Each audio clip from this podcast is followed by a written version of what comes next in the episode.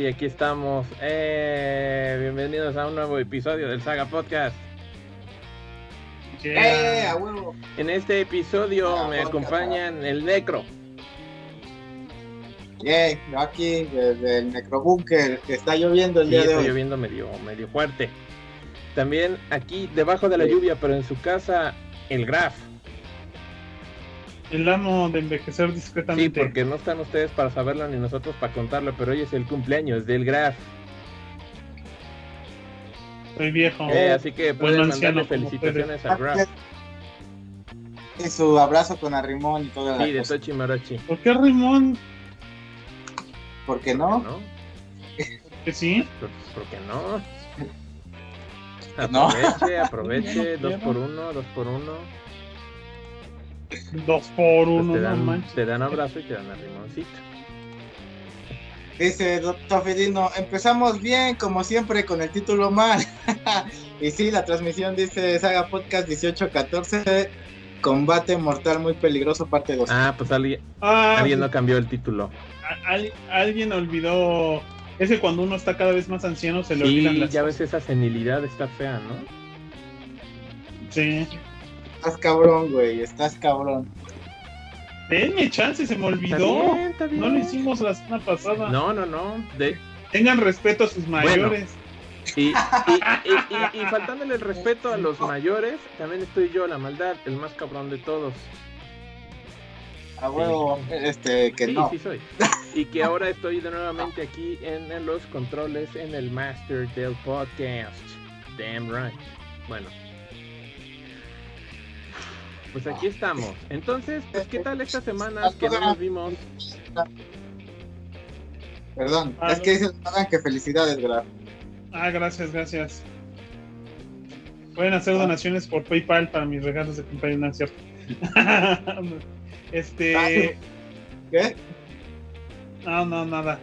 Este, ya hablando en serio, eh, hubo donación esta semana, creo, de PayPal, sorprendentemente. Sí, nada más déjenme revisar ahorita al rato, les digo quién fue, porque sí, sí me llegó, sí nos llegó una- un donativo. Dona- Eh, Eh, Tofidino, de hecho, nos acaba de hacer un donativo de 19 pesotes a través de Super Chat. eh, también. Yes, super chat. Está, pues, este. Me he puesto a pensar que Super ¿qué Chat es la base de nuestro, de nuestro dinero del Y se gana más rápido ahí que con anuncios. Sí, pues Sí, ¿eh? La neta, la neta. bueno, y Patreon, Bueno, también. pero como que, ajá, como que cada semana que llegue el dinero de, de ¿cómo se llama? De, del, del super chat, del super chat, siempre ayuda. Por si alguien no sabe, por si alguien no sabe, hoy vamos a hablar de Jojo, Yo-yo. de Jojo. O sea, de ese juego que, de cómo hacer el truco de paseando al perrito y el columpio y la vuelta al mundo. Y luego andan quejando que yo soy el que hace las daddy jokes. Bueno, pero es que él ya está Bueno, ahí, sí, de hecho. y ya Sí, más Sí, bien- sí, sí, él sí es daddy, él sí puede hacer daddy jokes. Y la próxima semana el Trompo Cast. Y luego el Valero Cast. Y el tablitas estas que se hacían así. Las, ta- las tablitas que se hacían así. pip, pip, pip, pip, pip, cast. Que no tocó puta se llama. Bueno, las, las barritas esas de madera. Es, me quiere hacer el súper, pero que nos deja para la coca y que nos ama. Ay, gracias. ¿Quién dijo? Entonces, tam- Tofidino. Ah, qué mal rollo. Bueno, no, digo, qué buen rollo. de qué malo que nos ame, pero qué bueno que, Que nos nos dio para una coca. apoye. ¿no? Sí, coca. Está chido, está chido. Eh, Ay, acaba de. Otra cosa. Dice, Sodo chino, Sadame, jojo. John Sono Chio, Sadame, Yoyo. ¿Qué es eso? es una estrofa Es de la primera intro. Ay, no me acuerdo. Bueno, ahorita vamos a ahorita vamos a platicar de, de todo yoyo, vamos a platicar de los ocho arcos que, que, que hacen el manga, así de, de, de, de- de- de lujo, y pues un poco del fenómeno que lo ha rodeado, ¿no? Pero como decíamos, la semana pasada no nos vimos, que anduvimos ocupadillos. Este, y, pero hemos estado ahí pegados. El Día de las Madres. pero hemos estado ahí pegados a la tele, trabajando, haciendo mil cosas. Y pues ahorita vamos a ver qué onda, ¿no? ¿Qué ha pasado con, con, nuestras vidas? Y yo voy a empezar haciéndoles una mini reseña, que quizás el Necro me haga secundas, porque ahorita me dijo que también vio la serie. Y es que me chuté Netflix el legado de Júpiter. ¿Ya todos la vimos? Bienvenidos legado de Júpiter Cast, cámbiale el nombre de nuevo. ¿Cuál de nuevo? Si no lo hemos hecho ni una vez. Júpiter Cast. Bueno, pues como saben, ahí les voy a comentar la cosa, está en que pues ahorita, pues, de hace poco más de 10 años, lo que está hot son los superhéroes. Es el tópico de moda, ¿no? O sea, todo el mundo, todos son superhéroes ahorita.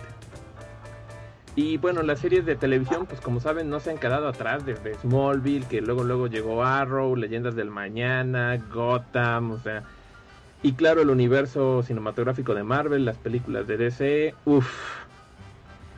Y así como en los a principios del siglo también se empezaron a comprar todo tipo de franquicias, pues bueno, ahorita muchas eh, series alternativas de cómics pues se han vuelto series muy exitosas, ¿no? Como pasó con Amazon Prime que publicó, bueno, que hizo la adaptación de Boys. Y que además ahorita también tiene la muy elogiada este Invincible en formato animado, ¿no? Y bueno, pues eh, por acá este Netflix también ha comprado muchas franquicias. Es indudable que Netflix es más grande que Amazon Prime, pero aún así ahí se van dando de golpes más o menos a, al peso equitativo. Y bueno, pues ahorita ellos compraron los derechos de la serie de Mark Miller dibujada por, por este Frank Whiteley de Jupiter's Legacy que trata más o menos de hacer algo parecido, ¿no? Eh, narrarte una historia de héroes con un enfoque un poquito más realista y que te haga ver más la psique de los personajes y cómo eso pues va a afectarlos como individuos y al mundo que los rodea, ¿no? Que sí, estamos de ah, acuerdo. Estamos de acuerdo. Y bueno, la serie son ocho capítulos, yo me la chuté así en cachitos, la verdad no me atrapó tanto como para echármela en un maratón de un día, creo que me eché una semana entera para verla. O sea que tampoco me, me agarró mucho. Y pues creo que, creo en mi opinión, pues que es un trabajo medianón. O sea, no es tan buena como The Voice o Invincible. Aunque presenta cositas interesantes, ¿no? Una primera generación de héroes que nacieron en los años 30. Y pues ahora la siguiente generación, que son sus hijos, pues cómo se enfrentan a un anticuado, eh, a una anticuada manera de ver a la sociedad, los valores y la justicia. Y pues es más ese conflicto generacional que pues, los verdaderos hechos superheroicos los que marcan pues el ritmo de la trama de la serie, ¿no? Los personajes, pues hay personajes interesantes, hay algunos que la verdad pues creo que están no muy, muy increíbles. Y además la serie, eso sí, maneja un formato interesante que me recordó un poquito a Watchmen, que es que a la par del problema que sucede en la actualidad, te van narrando en varios episodios cómo los superhéroes originales obtuvieron sus poderes en los 30, ¿no? Entonces ahí sí hay un poco de propuesta, ¿no? Porque los personajes se ven en un ambiente de época y luego en un ambiente contemporáneo, ¿no? Y, los conflictos entre ambos sí son bien diferentes, ¿no? Sí. Sí, sí, sí, este, te digo, por ejemplo, a mí en lo particular sí me gustó la serie. Me gustó este bastantito ya que este ya que te muestra, como dices, ¿no? Otra como alternativa de los superhéroes, no solo el hecho heroico de decir voy a ir a salvar y, a detener villanos o un conflicto mundial o alguna cosa así, ¿no? Entonces, por ese lado, ahí es otro punto de vista, me parece bien, no se me hace nada mala, los efectos y trajes creo que están bien, hasta incluso las actuaciones creo que no había así algunas sobre exageradas o malas, salvo quizás un poco el hijo del el Supermax. El Utopian. El Utopian, ajá. Un poquillo, pero bueno, en general creo que me pareció buena serie. Lo que he estado viendo es que en internet la han estado tomando como como si fuera una mala serie, por no sé por qué. Y, lo digo, por ejemplo, en los grupos ñoños o cosas así. Ya sabes, el típico meme de las tres cabezas de, de Ghidorah. De King Ghidorah.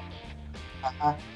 Y dices, pues no, realmente la serie a mí se me hace pues, bastante decente. O sea, me la eché en dos días. Ajá, creo que fueron dos días. Y este, y, por lo cual significa que, que, no fue así como de ay qué hueve que solo ves uno por un día o algo así, ¿no? Este, entonces, bueno, yo sí le doy una buena calificación a la serie este. Ahí está. ¿A ti qué te pareció el Grass? A mí me gustó. Yo esperaba más de ella por Mark Miller, porque esta entra en la categoría de todo.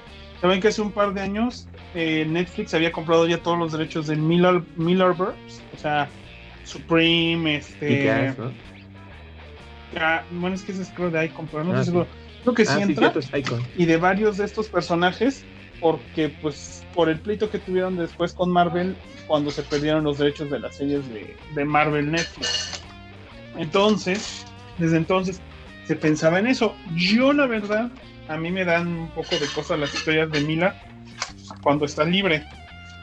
Porque ahorita yo estaba leyendo sus, sus escritos, sus historias para Superman Adventures de hace varios años.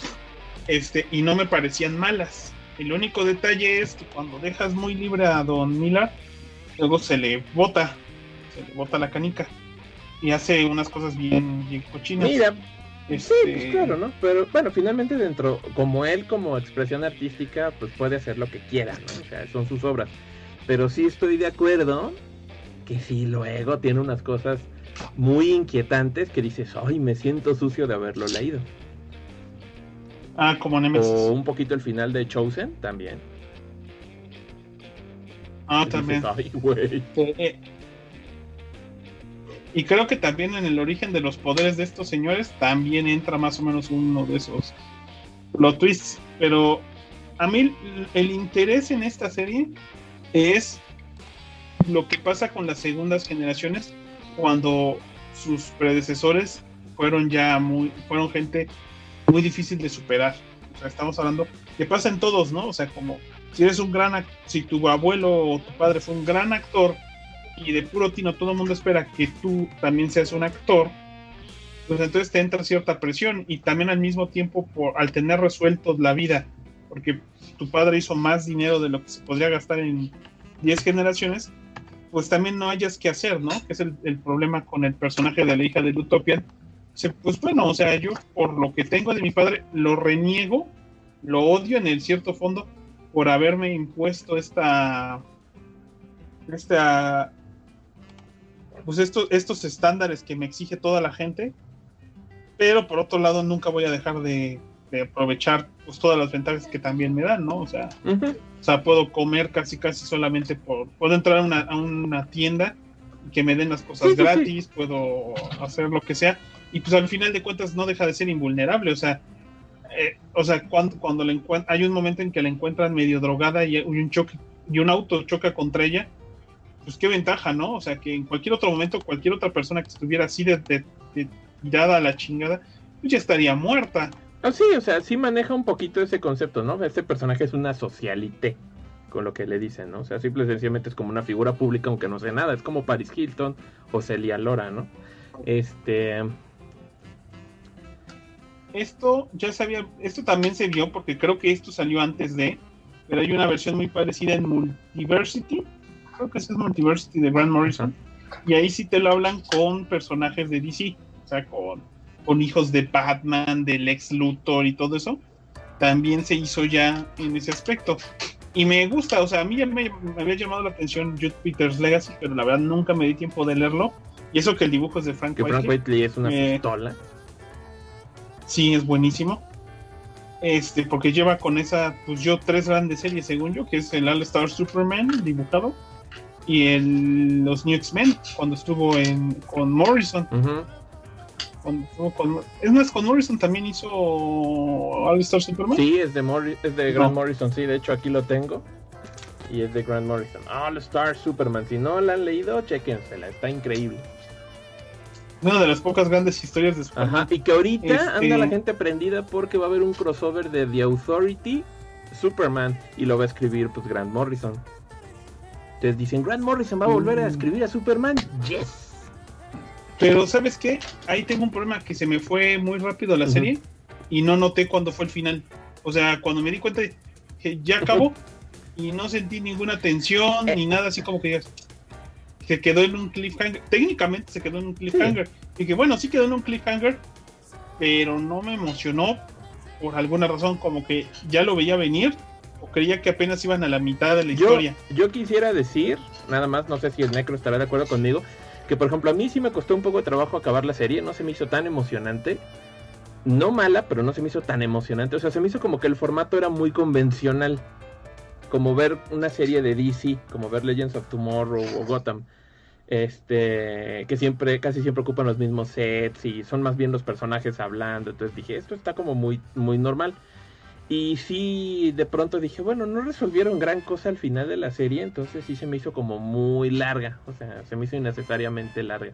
De hecho el último capítulo me lo pasé en modo ardillita o sea dándole fast forward en las en algunas secuencias y ya luego le ponía play y luego otra vez fast forward. No, yo no, yo fíjate que sí, me lo eché normal, o sea, me lo eché la serie como iba, te en dos días, no la sentí muy pesada o muy tonta, entonces no, no tuve pedos. Pero pues este... Pero no, no sé, güey, no sé, no, te digo, no la sentí lenta, la verdad es que en general me gustó. En general, yo creo que le estaría dando hasta un 8 a la serie, no sé. Está bien, está bien, está bien. O sea, no, no, no es tampoco algo tan malo, solo digo que, no sé, o sea, siento que no, al menos a mí no me, no me amarró tanto como ver The Boys o como ver este Invincible, que se acababa un capítulo y, güey, vamos a ver el que sigue. No, y aparte, este, The Boys, bueno, yo, yo sí la vi capítulos por semana. Ah, sí, porque pues ahí no te dan de otra. Sí, sí, al menos de que te esperes y chingues su madre, ¿no? O la hayas visto tarde. Este, no, pues The Voice sí era, pues me los echaba un capítulo por semana por, porque así era, no porque yo quisiera. Pero si hubieran estado completos, me los hubiera echado así, pum, pum, pum, pum, pum, pum, uno tras otro, la mera neta. Qué locura. Qué locura. Y en este de, de Júpiter, este, pues digo, sí me los eché como seguidos en dos días, pero pero sí no tenía como ese super wow, güey, ¿qué va a pasar, no? Y, y al igual estuvo bueno, pero pues, no sé si se haya pegado lo suficiente para una segunda temporada. Pues habrá que ver, porque ya ves que luego estas series exitosas las cancelan, otras que se te olvida que existen, de pronto sacan nuevas. Mm, habrá que ver, habrá que ver qué tal le va con la crítica en general. A ver si no se está ya empezando a apagar la flama del piloto de las series de superhéroes. Y pues a ver si tenemos segunda temporada de Jupiter's Legacy. A ver, a ver qué pasa. Pero bueno, ahí estuvo la mini reseña. ¿Vas a descargar tu frustración?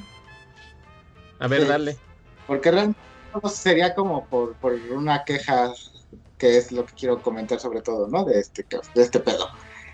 Bueno, pues este, esta, este fin de semana la maldad me dijo, güey, va a estar el, el Strike Beta, ¿no? Y yo, ah, toda madre. Y ya, este, hasta me lo pasó, ya lo instalé y ayer toda la tarde me la pasé jugando esa madre. Este, y la, digamos que la quejita es este, lo que ya nos había contado la maldad, creo que la, la primera vez que jugó la beta. Ajá. Ajá, que, que se sentía raro el Guilty Gear, que no le había gustado. Yo hasta ese momento dije, pues sí le creo, porque pues, la maldad es muy fan de, de Guilty Gear, entonces algo le habrán movido. Este, pero dije, pero bueno, será cuestión de jugarlo y tener mi propia opinión y, a lo mejor digo, ah, güey, está así, güey, está bien chingón. Pero no, es que sí lo cambiaron bien, gacho. La verdad sí le movieron bastantito. Y, y, entonces ya no es un como guilty, o sea que en el guilty te el combate te obliga a ir hacia adelante todo el tiempo, ¿no? Eh, que aquí, siendo honestos, este también te te, te, te, te, recompensas de la misma manera. Si tú te mueves hacia adelante, se carga tu barrita y cosas por el estilo. Eh, de hecho, ya hasta puse aquí el video, que es nuestro video, para que no anden diciendo luego. Eh, con este es el tercer beta que juego. O sea, yo lo jugué hace como un año. Luego salió el segundo beta en marzo. Ahorita jugué este en mayo. Y también estoy de acuerdo. Quisieron moverlo. Hacerlo un poquito más tranquilo. Como dices, sí se siente más como Street Fighter. Más que un Guilty. Sí. Entonces, sí, como que se siente más seriezón. Pero si eres como nosotros que han estado jugando el juego original desde el 98. Sabes que el Guilty es Sí, viejos, pero sabes que el Guilty, la idea es esa, que es muy desenfrenado, que es muy locochón, que es un caos en literalmente cada batalla. Y este se siente muy lento y muy restrictivo. Ajá. Y, y los monos se sienten un tanto hasta pesados, porque en el otro, pues, pesados el Potenkin, ¿no? Pero no, los movimientos, pues, me refiero a que sienten pesados, como que estás muy acostumbrado a que el Guilty es de hacia adelante y rápido. Sí, sí, sí. Ajá. Entonces, este. Pues a ver, digo, eh, yo le comentaba a la maldad que tampoco estoy seguro si lo compraría. Bueno, sí lo compraría, pero no sé si, si esperarme a que haya una oferta o algo así.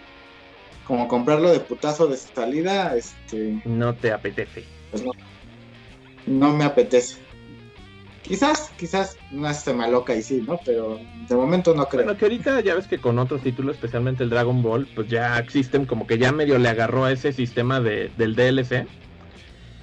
Entonces Ajá. dices, bueno, ya después vas a poder comprar una edición que va a traer todo, pero va a ser, bueno, más bien te van a poner en descuentos los paquetes y eso. Se va a tardar un rato. O sea, este año ni, de, ni de chiste, ¿no? Aunque ya sabemos Claro. que igual, ya, ya están vendiéndote un Season Pass, así de te vamos a dar cinco monos, ¿no? Este, y el juego sale a la venta en un mes. Sí, Pero por ejemplo, también en mi caso no estoy muy seguro de comprarlo, o sea, no me terminó de atrapar del todo. Y aparte la versión de Play 4 ya no hay en tiendas, nada más está la del 5. bueno, a lo mejor resulte Pues capaz. un poquito más. Ajá. Ajá. O igual y, Sí, o igual y está... cuando salga. Ajá, que ya cuando salga el juego en venta, ya a lo mejor dicen, bueno, es que se acabaron las, las preventas, pero pues ya ahorita este ya tenemos el, el lote, ¿no? Aquí el, el que no es de Pues preventas. igual, o sea, o sea, Pues igual y, ajá, igual y ya les resulta en el stock y pues estaría chido este poder, eh, ¿cómo se dice? Eh, po- po- poder comprarlo. Sí, Pero bueno, por lo mientras, sí, yo también estoy así de. No me gustan mucho los cambios que le hicieron al Guilty. Y siempre que he estado en un beta y que te dicen, toma el survey este, para que nos digas tu opinión, yo siempre les digo lo mismo, ¿no? ¿Dónde está el sistema de combos clásico? Este se siente muy lento. Obviamente, pues, pues a mí no me van a hacer caso, pero bueno. Siempre, ahí sí, nunca me he callado con estos morros de, pues no me gusta mucho lo que hicieron.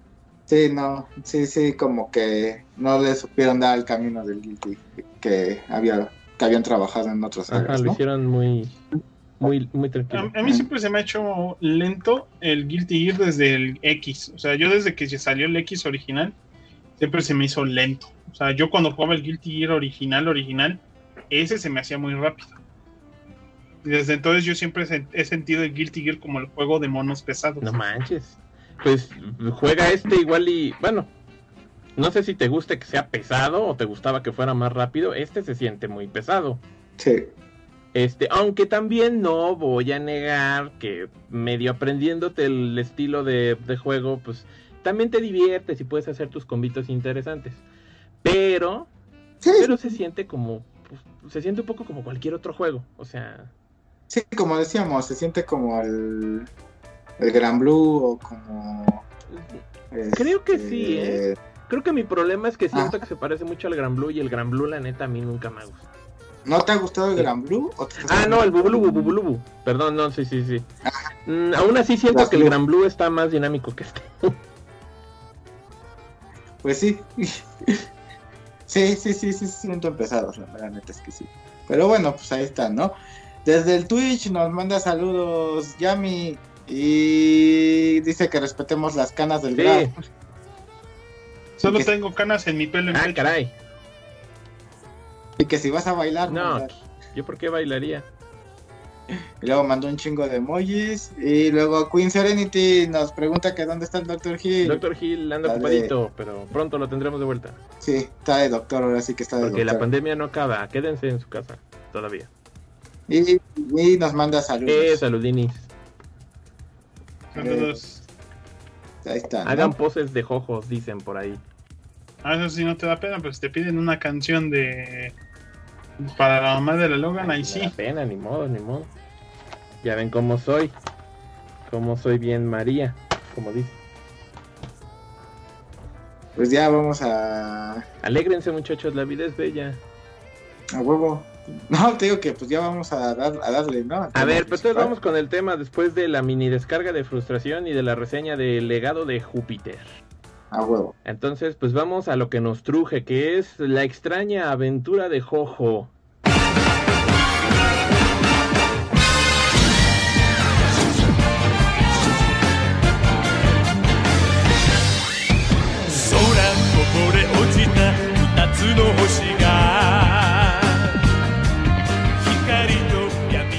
Este tema pedido este, ahí por nuestros fans, así que les vamos a dar gusto. ¿A no, Neko? A huevo, porque nos donan dineros, dineros, dineros. Bueno, a ver, vamos. ¿Qué onda con la extraña aventura de Jojo? ¿Qué onda con esto? Cuéntanos, Eh. A ver, les voy a contar. Como saben, eh, JoJo's Bizarre Adventure pues es un manga que ya lleva muchísimos años publicándose en Japón, obra del ilustre autor Hiroshiko Araki. Ese mero, sí, yo este Ajá. Hiroshiko Araki, y que bueno, empezó como una historia de época ambientada a finales del siglo XIX en Inglaterra, donde el protagonista pues era este chamaco, Jonathan Joestar, que era este un hijo de una familia muy adinerada allá de Inglaterra, que bueno, este se ve envuelto ahí en un montón de cositas muy muy muy torcidas, ¿no? En algún momento sus papás tienen este un accidente al principio de la historia y un avaricioso hombre que se llamaba este Darío Brando, pues se quiere aprovechar de que están ahí medio muriendo y, e irles a robar este, sus pertenencias, ¿no? Pero como el papá de, de Jonathan es como medio idiota, cree que el señor lo va a ayudar, que iba a salvarlo. Entonces le dice, no, pues usted un día necesita algo, lo que quiera, este, yo estoy este, a tu servicio, ¿no? Y el este morro dice, ah, pues me voy a aprovechar. Pasan muchos años, este Darío Brando pues está en su lecho de muerte y le dice a su hijo Dio, que es un gran bastardo, este, oye, ¿sabes que estos morros, los Joestar, me deben un favor, aunque yo nunca hice nada por ellos, pero ve a cobrárselos, ¿no? Y pues Dio em- este, va, cuando muere su padre, les dice, yo soy hijo de este señor que les ayudó, pues este, el, el señor dice, ah, perfecto, bienvenido, sabes que te voy a tratar como un hijo. Y aparte pues empieza a ganar el cariño del papá porque Jonathan, aunque es buena gente, pues es como medio tosco, es medio vulgarcito, o sea, no es muy refinado. Y el Dio caga carisma, es muy... Es porque. ¿Eh? es porque es güero, es porque ¿verdad? es güero. Entonces, pues el Dio, aunque es un gran bastardi- bastardito, pues ante la sociedad, pues ahí este, se hace el güey y este empieza a ganarse los favores ahí de los Joestars, ¿no? Y empieza a tramar para quitarle todo a, a Jonathan, la, fa- la, la familia, la fortuna y, y todo, ¿no? Y claro, pues luego entra en juego pues una máscara, una máscara de piedra de origen mexicano, que si mal no recuerdo, obtuvo el señor Joestar este, de una expedición, que bueno, pues te convierte en vampiro, ¿no? Entonces, A chingar. sí, sí, sí, o sea, esa Una máscara mexicana que te convierte en sí, vampiro. es, un- es una máscara de piedra que te convierte en vampiro. Si te la pones. Ujú. ¿Eh? Y no te, no te pone la cara verde. No, Mm, no, no, nomás obtienes poderes de vampiro, porque vampiro. Entonces, entonces Ya. si ya de por sí este Dio era un gran bastardete, pues ahora imagínatelo con poderes vampíricos. Y eso pues pone en peligro a todos ahí, ¿no? Entonces, pues, ¿qué va a hacer Jonathan? Pues, pues, recuperar lo suyo y lo va a hacer a través del, de- del estudio y entrenamiento en una técnica de combate llamada el jamón. Jamón. El jamón, Jamón. que es una técnica de respiración que permite canalizar energía y eh, utilizar unas técnicas bien pachecas. ¿O no, Necro? Para generar embutidos. Eh, no, Técnicas pachecas para cazar vampiros, casualmente. exactamente, ¿no? Que puede... Porque tienes ahí su Sunlight Ojero Ajá. y el Summit Sun Punchy. Son No, panty. Sun Punchy, el golpe, el golpe Sun, Sun Punchy. Aunque no había pensado que suena muy Punchy. Ah, sí, Y aparte veas, es muy simbólico a partir de lo concreto porque de nuevo la máscara este, es de origen. ¿Coincidencia o destino? No lo creo. Dice Kurohige. Este, hola, hubi- hubieran invitado. Este. Y que respiran el sol Ahí está, ¿no? y lo, y lo manifiestan a través del cuerpo. Qué locura. Dile Sí, a ya. Jorge que se una y llame por el Skype. No se apriete. Ahí está, ya, ya viste Kurohige. Bueno, entonces, eh, bueno, todo esto pues va a acabar después de muchas bizarras aventuras, pues en el clásico enfrentamiento entre estos dos, en los que el propio Dio pues va a acabar decapitado cual buen villano a sufrir este su terrible existencia. ¿Estamos de acuerdo? Y aparte perdidos en el mar él y Jonathan, ¿no? Ahí en las profundidades. Ajá. Mientras que Erina, la novia de Jonathan, pues llega a Estados Unidos y ella va a seguir su vida para dar este paso pues, a los siguientes arcos de la serie. Porque finalmente la historia, eh, como les decimos del manga, pues ha estado publicando por 30 años, un poco más de 30 años. Y lo que han ido haciendo son estas como mini sagas, ¿no? Entonces el manga está dividido en ocho arcos principales y cada arco va siguiendo a un nuevo miembro o descendiente de la familia Joestar a través del tiempo y de dimensiones paralelas. Esto se pone, esto se pone sabroso. ¿O no, pinche negro? Sí, sí. Ah, Y luego, Aquí dicen que Irina quedaba embarazada en Norteamérica. Sí, sí, sí. Bueno, se olvidó mencionar ese puntito Ah, de la maldad, pero sí, es obvio, ¿no? Como son descendientes de la misma familia, pues tiene que ser, ¿no? Ecachacatamente, ecachacatamente. Y bueno, esa es la primera parte que se llama este Phantom Blood, después llamada Phantom Blood. Oye, oye, pero ahí hay que tomar en cuenta que el personaje original, la- ¿cómo se llama el primero? Jonathan Joestar. De ahí sale el nombre del manga, Ajá. ¿no? De que todos los protagonistas en alguna manera se les puede llamar Jojo. O sea, él es Jota- Jonathan Joestar, entonces es Jojo. Ajá. Y de ahí siempre hay un Jojo en cada saga. ¿no? Exacto, siempre se va, siempre van a tener estas, este, esos nombres los protagonistas, ¿no? De una o de otra manera, Ajá. para tener una variante, ¿no? Y de hecho, pues su papá le decía de cariño Yoyo, ¿no?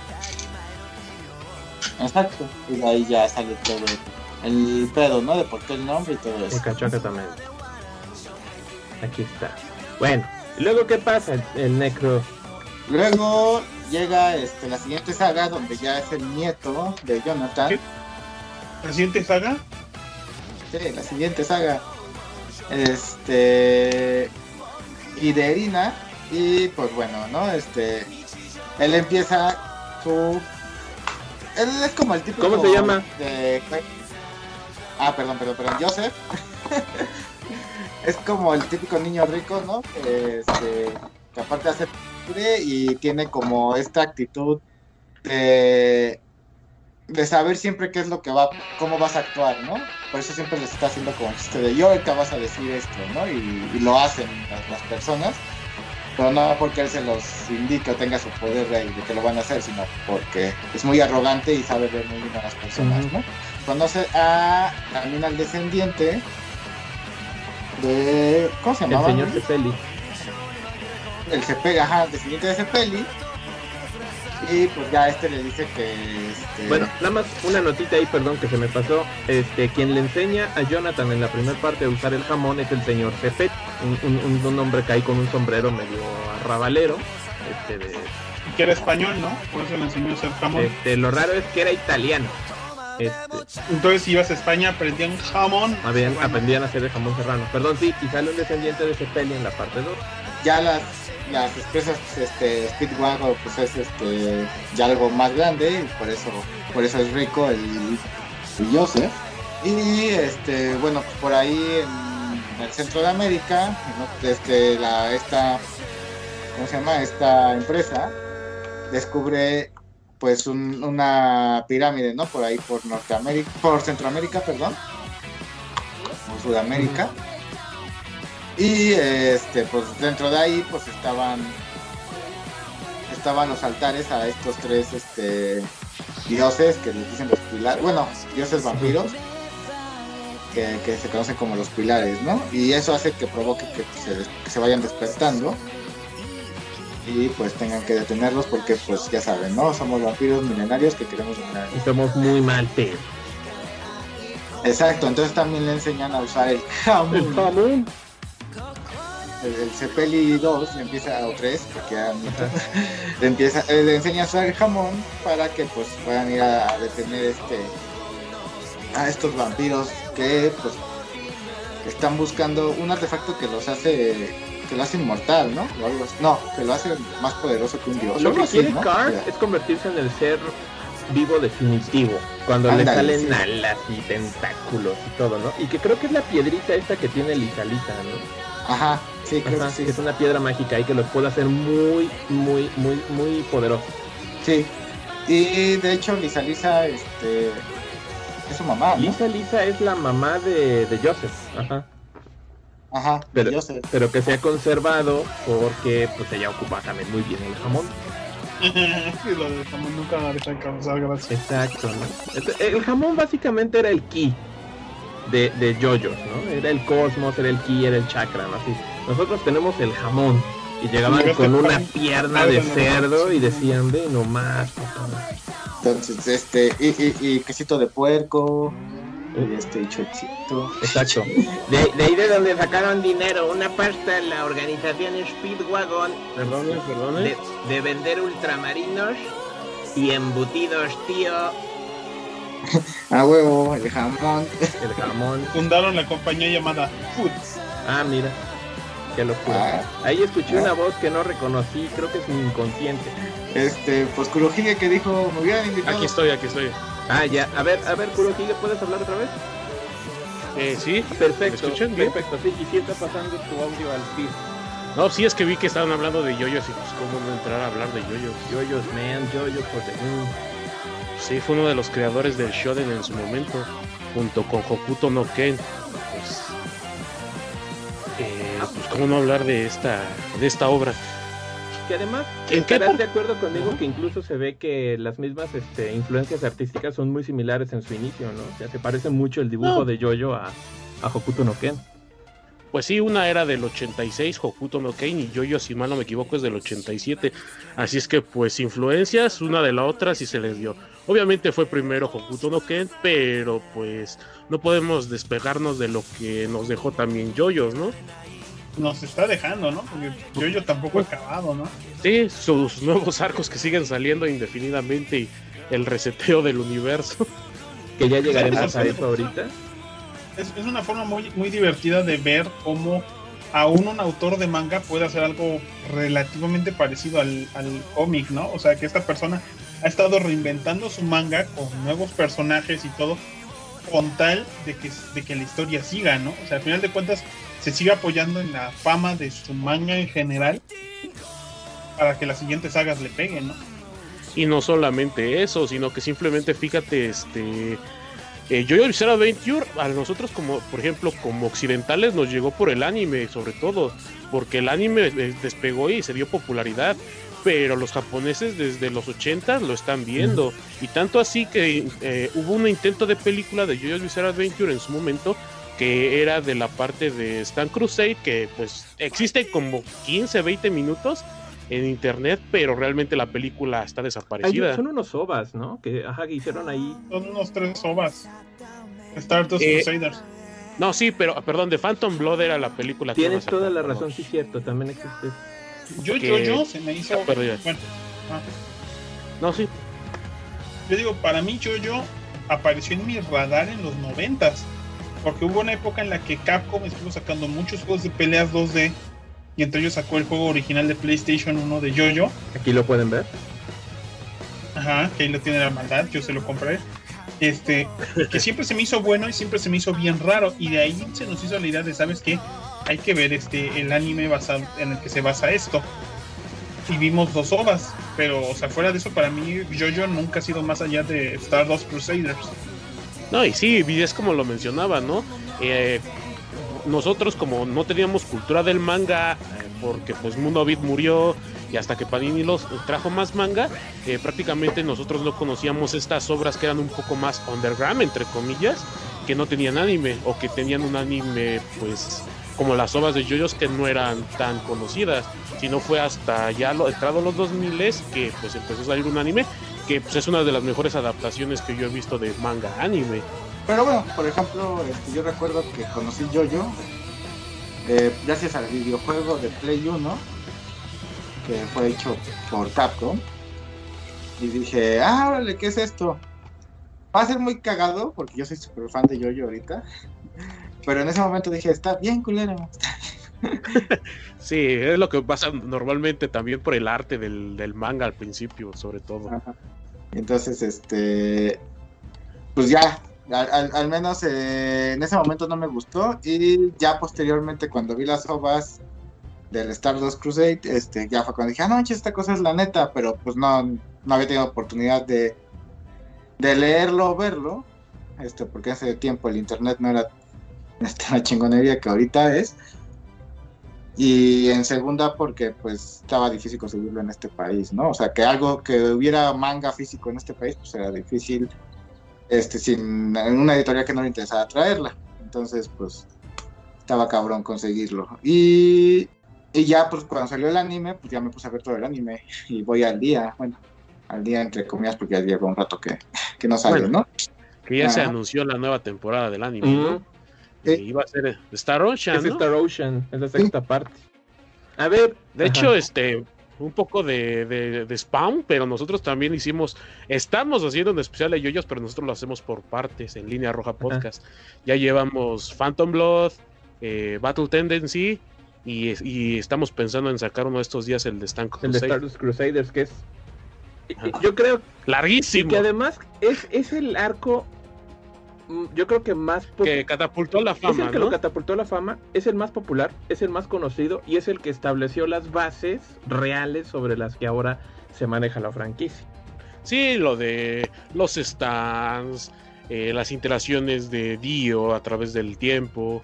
Sí, eh, esa parte de Stan Crusade puso en, en el molde de lo que va a ser los próximos este, arcos de JoJo's, ¿no? Los próximos JoJo's. A ver, ¿y qué nos, a ver, cuéntenos, ¿de qué trata Stardust Crusaders? Así, así medio, medio, medio resumidón.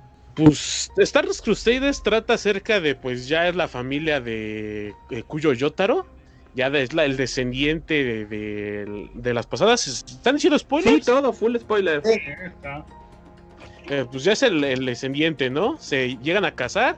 Eh, lo chistoso de esto es que al final de la primera temporada de JoJo's Bizarre Adventure resulta de que Dio se queda con el cuerpo de, de, de- de De Joseph. Jonathan. Entonces, como se queda, de Jonathan, perdón, sí, de Jonathan, y como se queda con el cuerpo, resulta que Dio está adquiriendo una nueva habilidad y eh, con eso también, entre comillas, maldice a la familia de, de los Joestars a tener esta nueva habilidad que son los stands. Eh, la mamá de Cuyo, eh, la mamá de Cuyo tiene esta habilidad también, pero pues está a punto de, de despalmarla, ¿no? Porque ella no puede controlar eh, lo que es el stand. Entonces ahora la nueva aventura de esta de Stan Crusade es encontrar a Dio y pues vencerlo, ¿no? Para que esta maldición, entre comillas, que tiene la, la familia de los Stars, eh, se le pierda a la mamá de Cuyo. Y que no muera. Es en grandes rasgos. Exactamente. Y ahí ya se van a oír otros, ¿no? Otros personajes. Eh, Paul Naref, que es uno de mis personajes pues, preferidos, ¿no? Con su Silver Chariot. No lo sé, ustedes qué otro personaje de aquí les gustan de los principales. Yo, por ejemplo, Eh, también, también Ajá. tengo mucho cariño por esta parte porque como decíamos, pues es la que se adaptó al juego de Capcom, que fue lo primero que nosotros nos acercamos muchos a la franquicia. Entonces, por ejemplo, a mí me caía muy bien Abdul, Muhammad Abdul con su Magician's Red, este, porque en el juego pues me gustaba mucho cómo peleaba, ¿no? Este, y también eso era algo muy llamativo del juego, que era pachequísimo, ¿no? Porque los ataques eran rarísimos, igual que en el manga. Este, porque los stands, además, son súper variados. O sea, estos poderes, uno puede ser que se te proyecte un güey que estira golpes, pero otro puede ser este, pues, este, la Hi- High Priestess que se convierte en cosas de metal, ¿no? No, pues sí, y pues simplemente el Armid Purple, eh, que te deja atacar, tomar una foto, te deja ver un poco más hacia el, en el futuro o algo que quieras ver, pues es una habilidad que no te sirve nada en pelea. Pero que creo que eso también ha sido algo muy interesante del, de todo el manga hasta la fecha. Que es como muy específico Araki cuando les da las habilidades a los personajes. Y a veces las habilidades suenan como muy disparatadas. Pero las escribe de tal manera que hace atractivo ver cómo resuelve los problemas este, con esos skills, ¿no? Sí, de hecho siento que Ichiro Oda agarró mucho de esto de los stands para hacer las Akuma no Mis. Porque pues también tú lees y dices un personaje que se estira nada más, como va a ser el protagonista de un manga. Ya tenemos mil y ciento capítulos de, bueno, mil y, y capítulos de, pues, de un manga muy popular también. Yo creo que, como se mencionaba, fue mucho lo que dejó JoJo's para el futuro y está dejando a, pues para los creadores de manga, ¿no? Hay muchos que les preguntas en este, sobre todo mangakas que empezaron a trabajar en los 80s y en los 90s, sobre todo en los 90s y a principios de los 2000 les preguntas cuáles eran su influencia, ¿no? Y entre ellos obviamente está este Eh, está, los mangas están JoJo's Bizarre Adventure, está Hokuto no Meken y está Dragon Ball, porque se fueron los cánones del, del shonen moderno. Elo, elo ahí, ¿no? Exacto. Y bueno, pues sigue este realmente realmente el hecho de cómo usa las habilidades, como decía la maldad, este, y, y no todos siempre son enfrentamientos a, a golpes. Eh, por ejemplo, está cuando el Yota tiene que estar jugando cartas por las almas de su, bueno, su alma y la de sus compañeros. Ah, me encanta ese capítulo. Ajá, y, y- y es buenísimo, ¿no? Y no, y no se, y no se agarran al golpe. Ya al final, ¿no? El yo-yo le, le da un gol- unos golpes y listo, ¿no? Pero, pero en general todo el duelo es jugar cartas y dices, wow, ¿no? O el enfrentamiento contra las ratas en, el- en la parte 4. Pues no eran tanto así agarrarte a golpes con las ratas, ¿no? Sino eh, la, la habilidad que tenían como de sniper pues, estaba cabrón. Entonces tenías. Ahí la, la lucha era cómo esquivar los golpes de la rata, ¿no? Bueno, los disparos de la rata. Entonces, este, o, o la pelea de Pet Shop contra eh, Liggy, que dices, güey, pues es un, ave, es un ave contra un pinche bulldog, ¿no? Este, inglés. Ah, está bien cagado, ¿no? ¿Y cómo te llega a gustar el Bulldog Sí, como personaje? Sí, entonces, este, pues eso hace muy interesante el hecho de, de que te ponen habilidades como este, y el Ishi de Oda también lo ha hecho. Este, habilidades que, que tú no, no sé, dices, ah, esa mamada qué, pero lo hace tan interesante este, el autor que, que nunca se te hace aburrido, nunca se te hace aburrido, ¿no? Siempre estás, incluso estás ahí por el morbo de ver que ahora qué habilidad jalada de los cabellos se va a sacar. No, pues sí, simplemente Jolín, que se hace cuerda a su stand. E- Exacto, bueno, y aquí en la parte 3, pues, pues ya saben, ¿no? Después de todo este arduo, de toda esta ardua faena a través de Egipto para ir a buscar a, a Dio, y que descubren que su gran poder es que él puede detener el tiempo, unos pocos segundos a la vez. Sí, con su stand el The War, ¿no? Era. Ah, exacto, el mundo, ¿no? El famosísimo Sawarudo. Saguarudo. Y que además ese también es como una constante, que después todos los demás enemigos que se van enfrentando casi siempre tienen capacidades de control espacio-tiempo. Y dices, Ah. no manches, porque a los malos les tocan poderes bien rudos, pero bueno. Oye, pero por si no han explicado exactamente qué es el stand, ¿no? Así como el jamón era una técnica para, para Pues, aprovechar el ki. ¿qué han el- Ajá, perdón. Sí. No, no, dale, dale, sí han explicado un poquito. Sí, lo que te llegan a decir, o por lo menos lo, lo que me acuerdo, es que te dicen que es una manifestación de tu alma nada más. Por eso es que cada persona tiene un diferente stand, porque pues, cada persona tiene un alma diferente, entre comillas, ¿no? Y siempre va a ser representante de ti. Pero realmente no han dicho nada, ¿no? Tampoco tienen que decirlo. No es como si estuvieran investigando.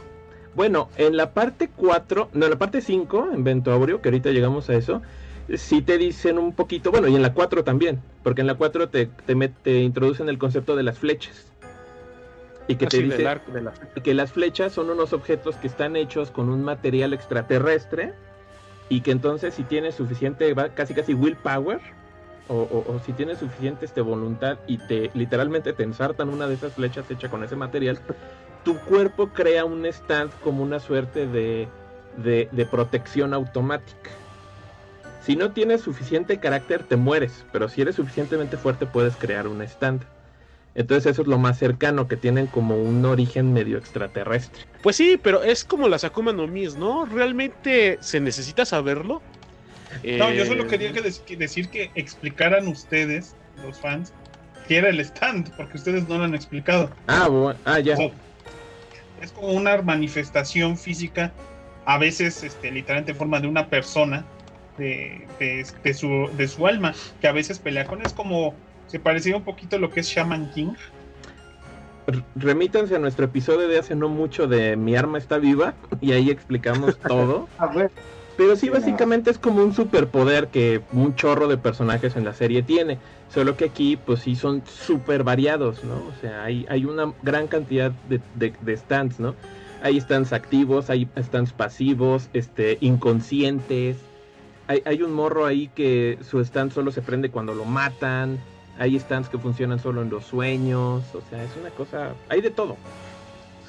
pues hay stands que ni siquiera parecen stands, como el de Sex Pistols, por ejemplo, que eran literalmente unas pistolas, ¿no? Ajá, eran estos bichitos que flotaban, ¿no? Así, hola. Que me recordaban a las balas de quien engañó a Roger Rabbit. Ajá. Se parecían un montón, ¿no? Este, exacto, ¿no? Casi todo, o por lo menos los principales casi siempre son humanoides, pero sí hay de todo, ¿no?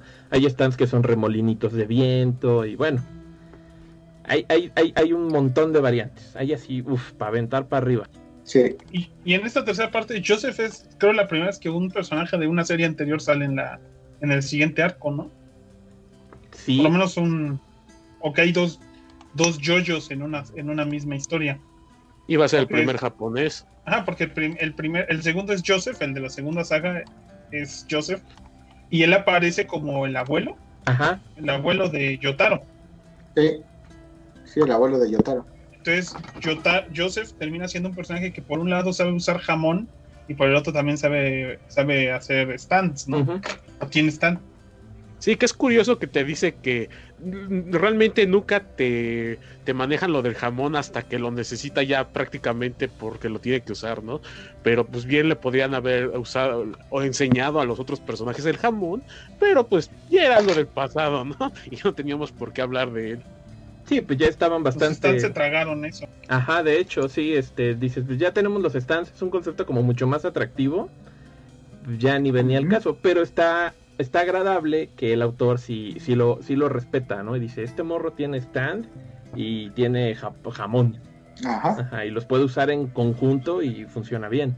Sí, es como mencionaba, ¿no? Que es el primer este yoyos que va a ser japonés y que de ahí a- de aquí adelante van a estar implementando esto de que sean japoneses, ¿no? Y que vayan siendo más japoneses. Algunos, ¿no? Ajá, ya después también se regresan, ¿no? Este, un poquito. Por ejemplo, Ajá. después, ahí sí yo creo que es la versión todavía más japonesa, que si nos vamos a la siguiente parte, este, Diamond is Unbreakable. eh, aquí, por ejemplo, lo que te cuentan es que ya han pasado unos poquitos años desde que mataron a Dio y Yotaro regresa a Japón ya profesional, ya graduado de la universidad y todo, porque se entera que Joseph tuvo un hijo bastardo, este, que resulta Porque, espera. ¿Cómo les dicen? Este, de estos ladies man, ¿no? Ajá, porque el güey pues ahí andaba de andaba de, de lo- de loquito con una muchacha, aunque ya estaba bien grande, y tuvo un hijo bastardo que es Yosuke Higashikata, y que como tiene la línea de sangre de los Joestar, pues también este tiene un stand, ¿no? Y Yotaro va a un pueblito en Japón que se llama Morayo, este, pues para buscarlo, ¿no? Para decirle, oye, pues sabes que pues somos tu familia y pues quizás tienes increíbles habilidades psíquicas, así que pues estaría bueno que te enteraras. Y claro, pues cuando llega y lo conoce, pues también empiezan a pasar muchas cosas raras en el pueblo a raíz de, de, de todo esto, porque pues ahí unos este, sirvientes de Dio que sobrevivieron a la tercera parte, pues andan haciendo de las suyas, este, despertándole el stand a, a cuanta persona puedan, pues para unirlos a sus filas y pues hacer cosas nefastas, ¿no? Y retomando lo que decías, de hecho creo que eh, el personaje de aquí es muy japonés, ¿no? Y, y sobre todo es, este, hace alusión a los yankees japoneses, ¿no? Estas personas que se creían muy rudas, eh, muy poderosas, que eran delincuentes, entre comillas, ¿no? Exacto, es un gamberro, es un pandillero. Que también Cuyo era un poco esa manifestación, ¿no?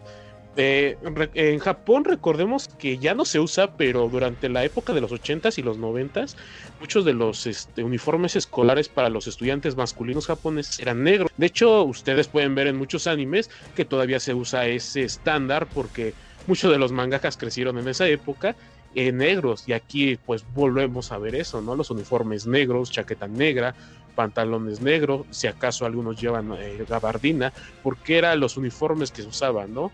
Como las, los uniformes de marineritas japonesas, también ya no se usan, pero era porque en la Segunda Guerra Mundial eh, eh, tanto ellos como ellas se vestían de esa forma para que en cualquier momento que hubiera un bombardeo o un ataque pudieran salir de la escuela y pudieran o enlistarse o irse seguros, ¿no?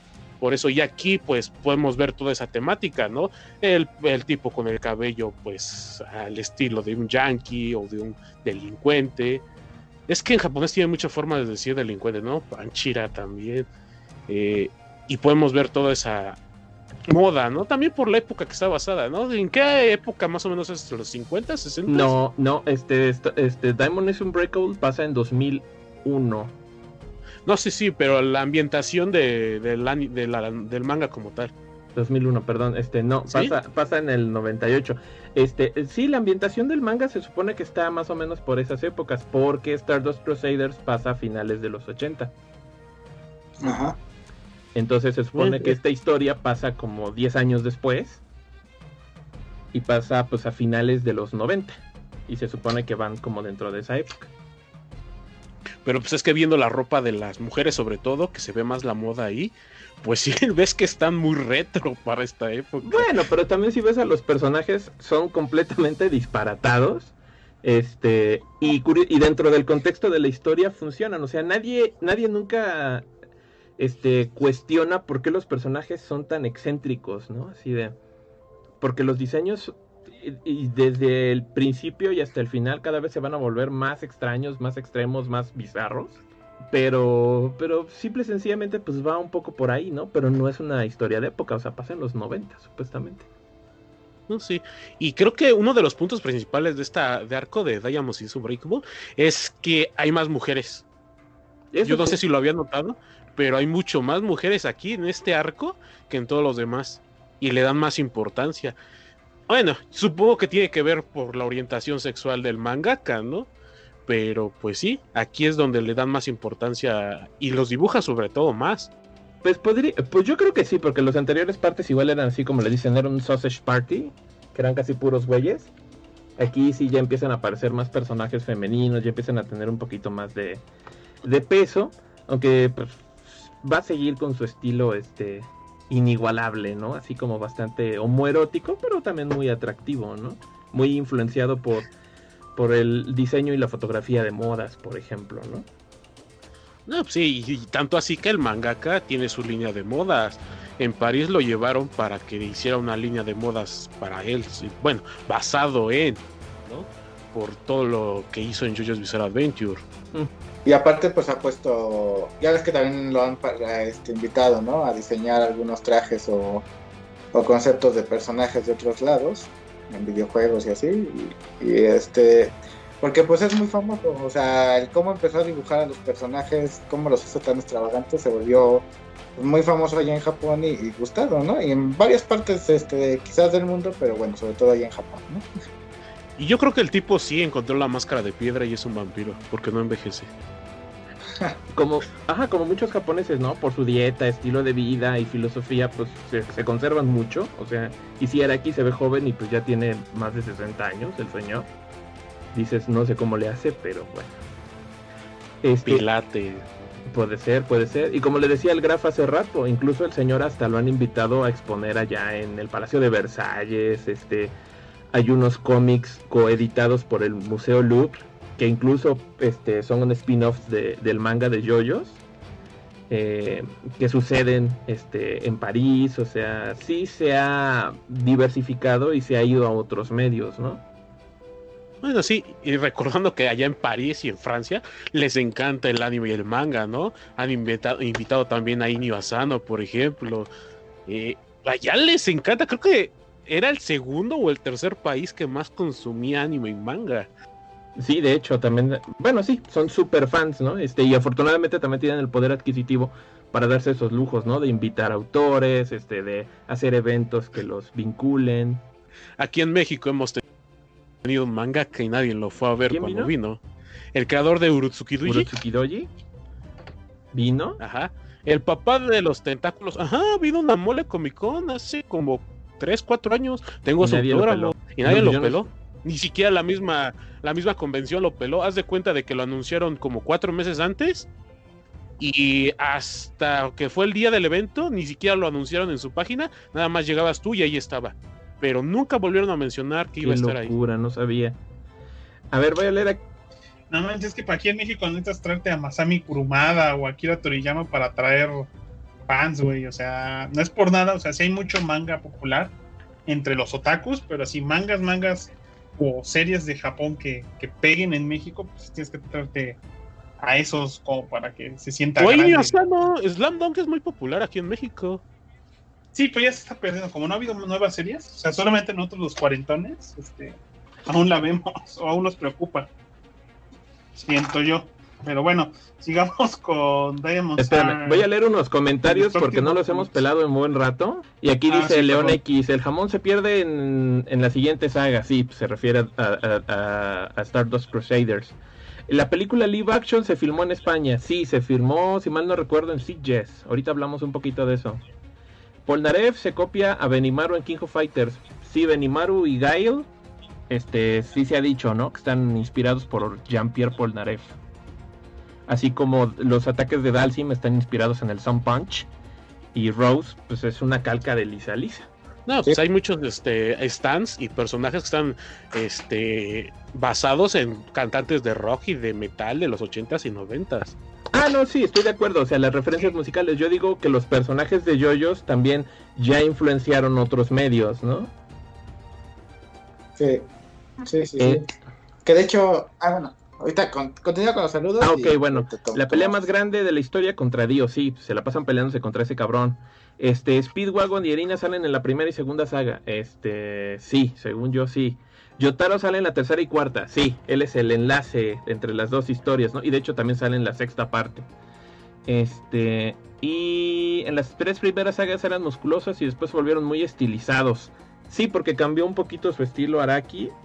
E incluso ahorita es muy divertido porque si compras los nuevos tomos, tienen portadas nuevas. Entonces se- ya se ve raro ver a personajes clásicos con el nuevo estilo. Ah, ah, ya son hasta medio irreconocibles, así de, ah, caray. Ahora sí los dibuja. Ahí está. ¿no? Y dicen, ¿quién es ese viejo que se oye de fondo? Un pinche viejo feo. Ah, pues yo soy Crujieri Teach y pues ya estaba invitado aquí en el podcast de Manga versus Comics. Ajá. Para Que las personas que, así arrasamos. para las personas que quieran escuchar reseñas de mangas sobre todo y de novelas ligeras japonesas, nada de anime, nada más mangas y novelas ligeras, pueden buscarnos en línea roja podcast así en, en Google y les va a salir. Exactamente. Entonces, sin querer, este fue el segundo crossover con Línea Roja. Que ya he tenido varios con el Necro, que ya lo he invitado ¿Ah, sí? varias veces. Sí, Ajá. porque Ah. el capítulo especial de Mil de One Piece. Ay, no nos dijo nada el pinche necro. Porque les caga One Güey, Piece. pero al menos para promocionarlo en la página. Así de, el necro. Sí, hicimos un especial. ¿Sabes qué? Y sí es cierto, no lo promocioné en la página porque era de esas veces que estaba yo Pues bloqueado. nos del hubieras dicho, nosotros lo poníamos. Pues- Pues, ya será para la próxima hora que le vuelvo a invitar al Necro. No lo sé, para el episodio final de One Piece o algo así. no, no, cuando se cumplan más capítulos de Detective Conan, yo voy. Miren, Hey, fíjate hey, hey, que, Conan. que fíjate, ay, me salió el bloqueador de, de virus. Eh, fíjate que yo Conan vi como 300 o 400 capítulos y no me gustó. Nah, y te tardas solo 300 capítulos. Está cabrón. No, yo, yo sí, a mí siempre me gustó, más que nada porque me gustan esos asesinatos a puertas cerradas. Entonces, tener una serie que te pone uno cada semana, bueno, cada dos, porque solamente duran dos capítulos, ahí me mama. Claro, la historia avanza tan lenta como la de One Piece, güey, porque pues, lleva, creo, dos años más que One Piece está al aire. Pero, pero sí me entretiene, o sea, voy atrasado, lo admito. O sea, voy 400 capítulos atrasado, pero, pero ahí sigo. Pero bueno, estamos hablando de Yoyo. Ya vamos a la quinta parte. Eh, pero Necro iba a decir algo, ¿no? Sí que está muy mal de la cabeza. Sí, pero se me olvidó que, que era lo que iba a decir. Este.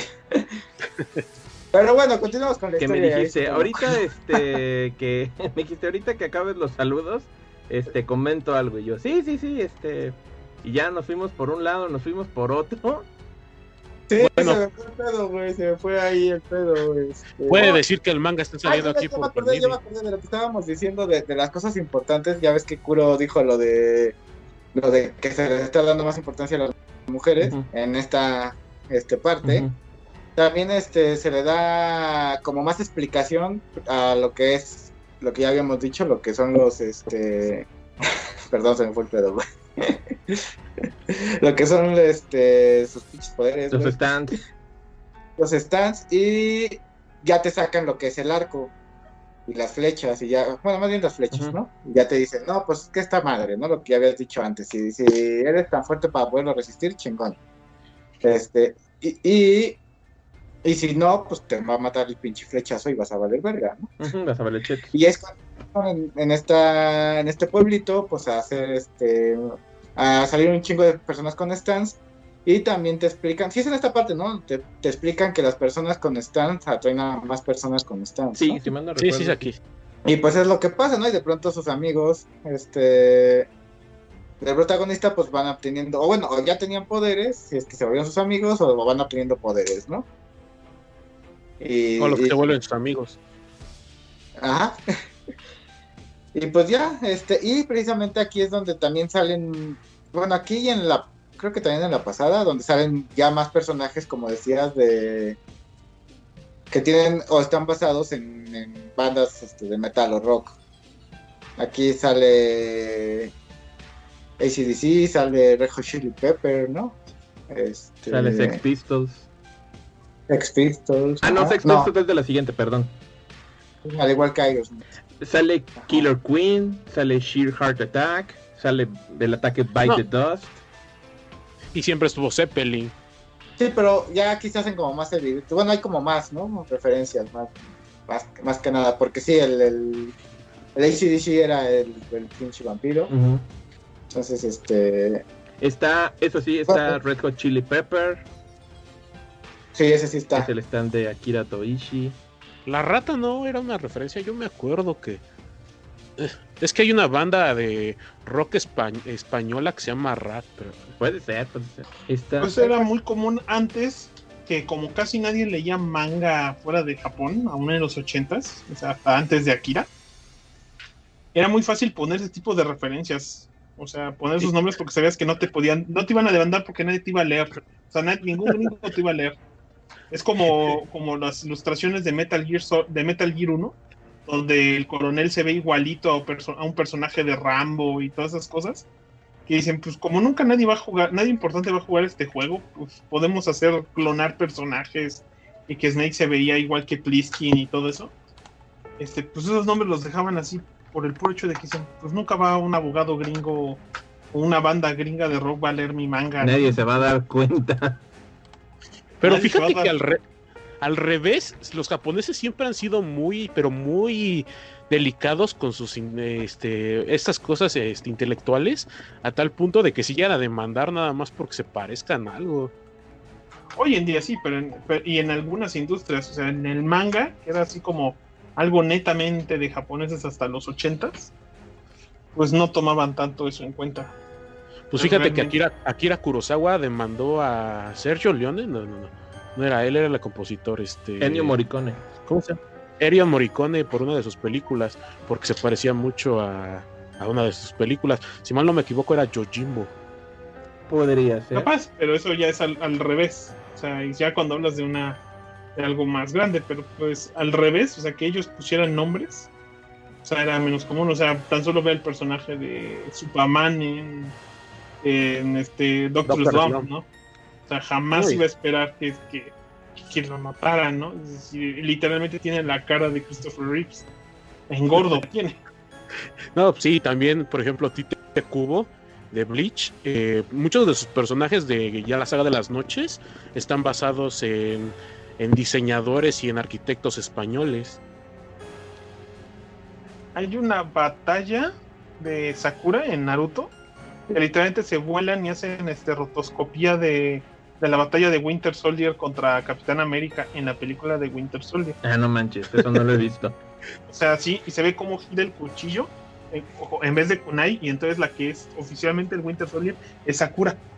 Ves dices, Próximo "Güey, esa- programa de Saga Podcast, demandas de japoneses a otros países o plagios. Ajá. Podríamos hablar de, de plagios, casi casi así de, oye, ¿viste que se robó esto este cabrón? ¿Ya viste que Disney se, se robó Kimba el León Blanco descaradamente? ¿Qué- qué- qué- Nintendo se robó a King Kong. y que a la vez no.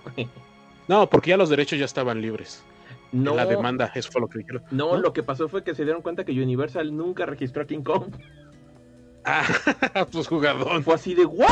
Así de, güey, ustedes ni tienen los derechos porque estaban co, co- era copropietarios con RKO, entonces ahí había una bronca legal y ni siquiera estaban bien estipulados los derechos. fue, fue, fue un, fue un mega desmadre eso, la verdad. El abogado de Nintendo que se mamó. Alégrate, Se Necro, mamó. la vida es bella. Estoy feliz, estoy feliz. Bueno, es- Ahora sí, ahora sí, la siguiente saga de Yoyo. a ver, este, Necro, ¿nos lees unos comentarios? ¿A poco el gráfico yo, yo, yo, yo? No, no lo ha visto. Yo solo vi los OVAs de Stardust Crusaders hace 15, 20 años, cabrones. O sea, no me molesta Yoyo, me interesa ver Yoyo, pero no he tenido el tiempo de verla. Ahorita estoy viendo que está en Netflix al menos dos tandas. O sea, y ya Mm. después de eso, si me gusta mucho, pues ya me voy a Crunchyroll y ahí la termino de ver. ¿Sabes qué pudiste haber hecho? Hace como 4 o 5 años aquí en México salieron las primeras dos temporadas de JoJo's Bizarre Adventure en DVD en 150 pesos. Sí, me De hecho, yo las a mí se me hace increíble que no le hayan dado más este interés a la gente cuando salieron, pues era cuando estaba el mero au- auge de, de JoJo's. ¿Quién de la saga los compró? Porque estoy casi seguro que alguien las compró. Porque sí me, Me hace raro, porque güey. sí me acuerdo que sí ¿Qué? vi los discos en los en las tiendas de Mamá Lucha. ¿No fue el meme? Creo que el No meme el los meme. tiene sí, cierto. A la casa del meme.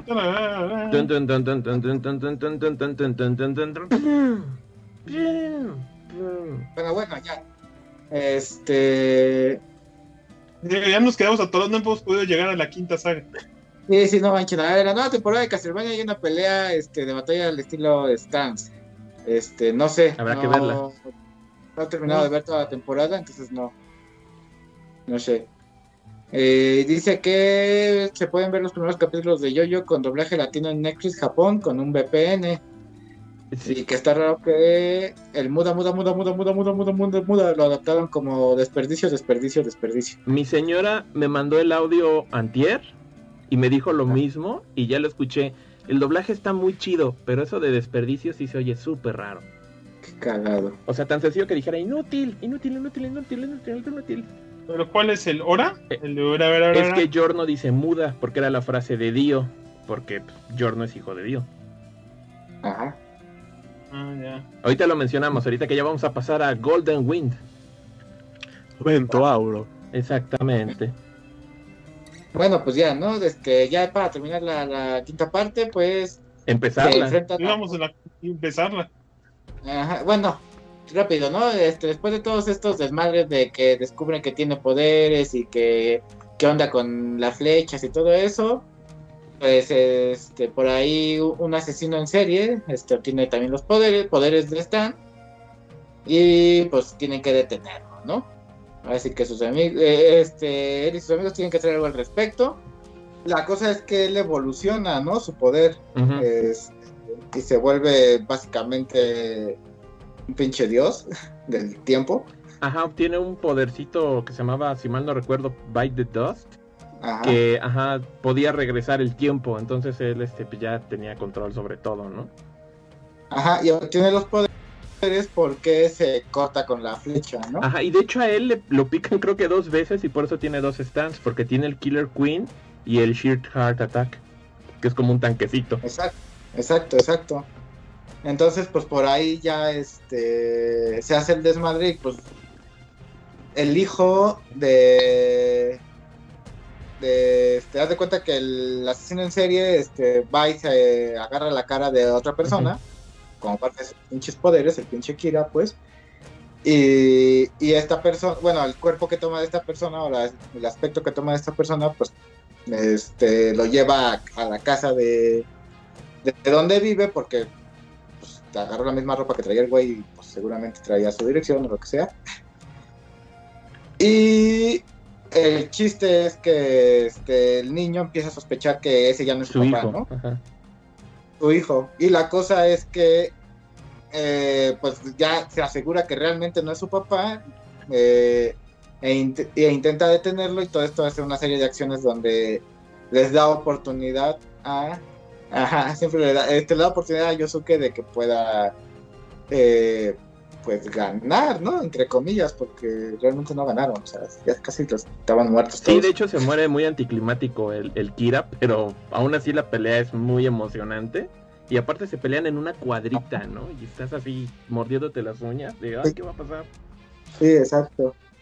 Y también, si no me equivoco, en esta saga ya te meten cosas más paranormales, ¿no? Porque te meten hasta un fantasma. Ajá, está el fantasma de la primer víctima de Kira, ¿no? Que ahí vive en un callejón.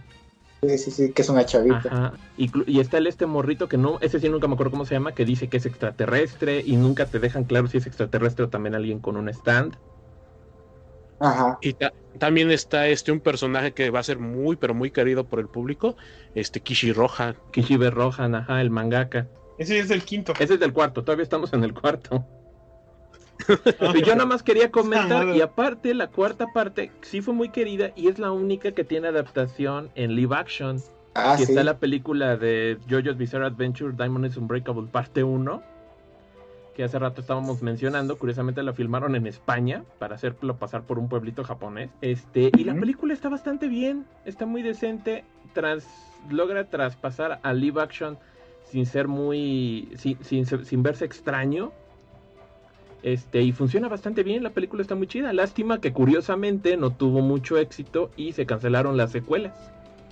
Entonces, pues pudimos haber visto el, el fin de esa saga y quizás alguna otra, pero pues no gustó. De hecho, desde hace tiempo ya la Warner, por ejemplo, aquí le metió dinero para el live action, ya ha estado metiéndole dinero a otros live action, ¿no? Al de Rurouni Kenshin Sí. le metió dinero, si mal no me equivoco.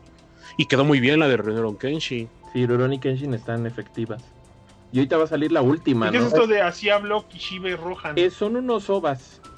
Que tardan un montón en salir. De hecho, yo los vi porque los acaban de poner en Netflix como serie original de Netflix. Y yo creí que era una subserie, pero resulta que, ajá, que los han estado produciendo desde hace como 6, 7 años. Pero sacan uno cada año.